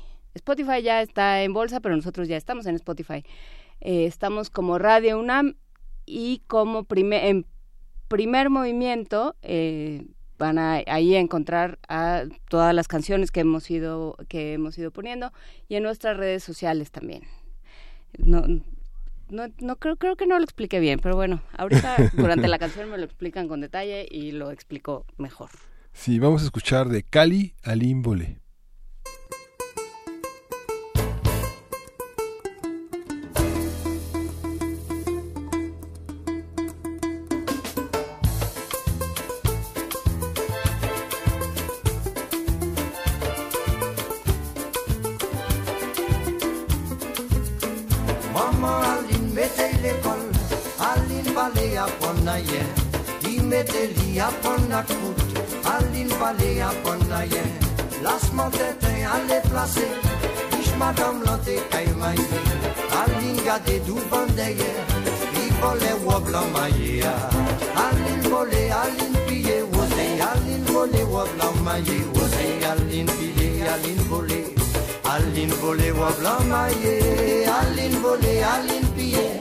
Aline Alin vole wablama ye uzi alin piye alin vole Alin vole walama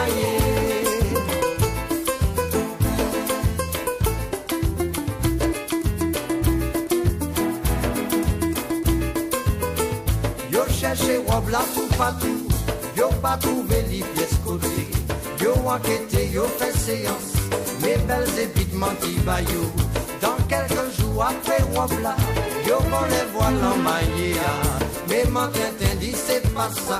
iti ni flis ni alin volé, alin pillé, osé, alin volé, wop la maillé, osé, alin pillé, alin volé, alin volé, voilà maillé, alin volé, alin pillé, alin volé, wop la osé, alin pillé, alin volé, alin volé, voilà maillé.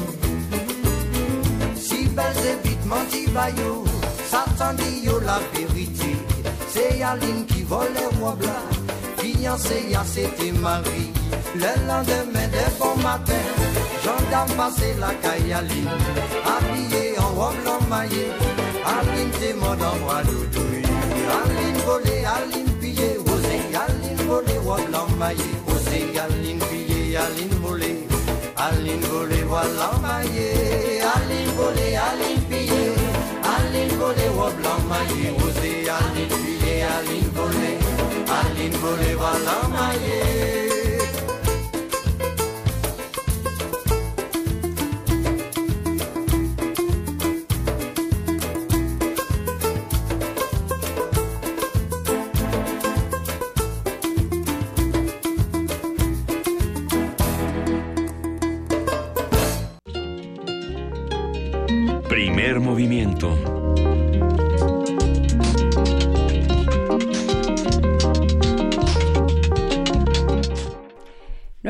mañana con 56 minutos estábamos haciendo un recuento de exalumnos de la Patricio Lumumba que nos venían a la mente. Christopher Domínguez Michael, decías Christopher tú. Domínguez Michael. No, Julio no, Solórzano no, Fopa, el hijo de regres- Alaide. Nos lo regresaron. Nos lo regresaron. Sí.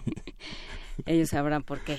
Eh, pero bueno, también platicábamos sobre la Biblioteca Central y sobre eh, la enorme ayuda que prestan eh, quienes ahí trabajan para, eh, en términos de investigaciones de, de nortes, ¿no? Porque uno Sí. llega sin tener mucha idea de qué quiere. Sí, comentamos fuera del aire, a mí me ha tocado asistir a algunos seminarios ahí en la mítica Torre 2 de Humanidades y siempre en alguna parte del seminario, eh, cuando hay que hablar de fuentes, eh, eh, se, se cuela o invitan o participa un miembro de la biblioteca, un bibliotecario, y nos muestra desde dossiers, documentos, journals, libros, que uno ni siquiera puede imaginar, a pesar de que uno es una persona interesada en el tema y el apoyo que un bibliotecario que no es experto en el tema le puede aportar.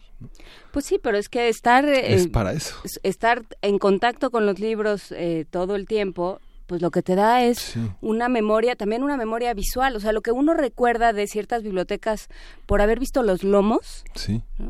por ejemplo, La llama de José Vasconcelos era un, un libro que estaba, un lomo que estaba presente en muchas bibliotecas de un momento de, de la historia mexicana, ¿no? O, eh, pues, no sé, la, la historia mínima, la historia general de México de Sí. Cosio Villegas, ¿no? Ciertas, y eso pues ya por lo menos sabes hay un tema o, o conozco a ese autor del que usted está hablando porque nos acaba de llegar un libro. O sea, es, es muy interesante el trabajo que se hace ahí, ya lo, lo estaremos platicando con la gente de la Biblioteca Central. Recuerden buscarnos en Spotify, entren a la cuenta de Radio UNAM y a la lista de primer movimiento. Dice Abel Arevalo que ya con el Spotify lo único que falta es el detrás de cámaras, pues es cosa de abrir el Discovery Channel, por ejemplo, de buscar en cualquier plataforma videos este de homínidos diversos este, conviviendo y es o de panditas en una resbaladilla y así más o menos es el detrás de cámaras de primer movimiento. Y, y francamente sí hay que ponerse sentimental porque eh, hay una parte, un abrazo a los bibliotecarios que realmente cuando uno está más desanimado con la búsqueda de información, hay una especie de entusiasmo extraño que eh, inyectan, que influyen en, en los investigadores, en los tesistas, que vuelve uno como co- a reanimarse y a tener nuevas energías después de conversar con un bibliotecario, con el entusiasmo con el que eh, promueven sus libros, sus estantes y, y que no hay polvo como se cree en las bibliotecas, sino mucha energía y mucho poder. Muchísimo trabajo, por supuesto, muchísimo, porque bueno, cualquiera que tenga un acervo de libros desordenados sabe que no es lo mismo tener los libros que tener acceso a los libros, porque si uno no tiene idea de dónde está el libro, no, no hay manera de acceder a él de ninguna forma. Pero bueno, por lo pronto ya nos vamos, eh, regresamos mañana con muchísimos temas, hablaremos sobre ley forestal, hablaremos sobre Betsy Pecanins, hablaremos sobre Brasil y por supuesto hablaremos sobre teatro, que también ya ven que se nos da los viernes. Recuerden que es viernes de complacencias, manden sus peticiones a nuestras redes sociales y los las iremos desahogando conforme avance el programa en arroba PMovimiento, en Primer Movimiento y en Primer Movimiento UNAM arroba gmail.com 55 36 43 39. Ah, Tienen un minuto más para llamar porque ya nos vamos. Y ya nos vamos. Ya nos este vamos. Lo que están oyendo es de Baba Díaz Sabari. Y bueno, esto fue primer movimiento. El mundo desde la universidad. When you gonna know for the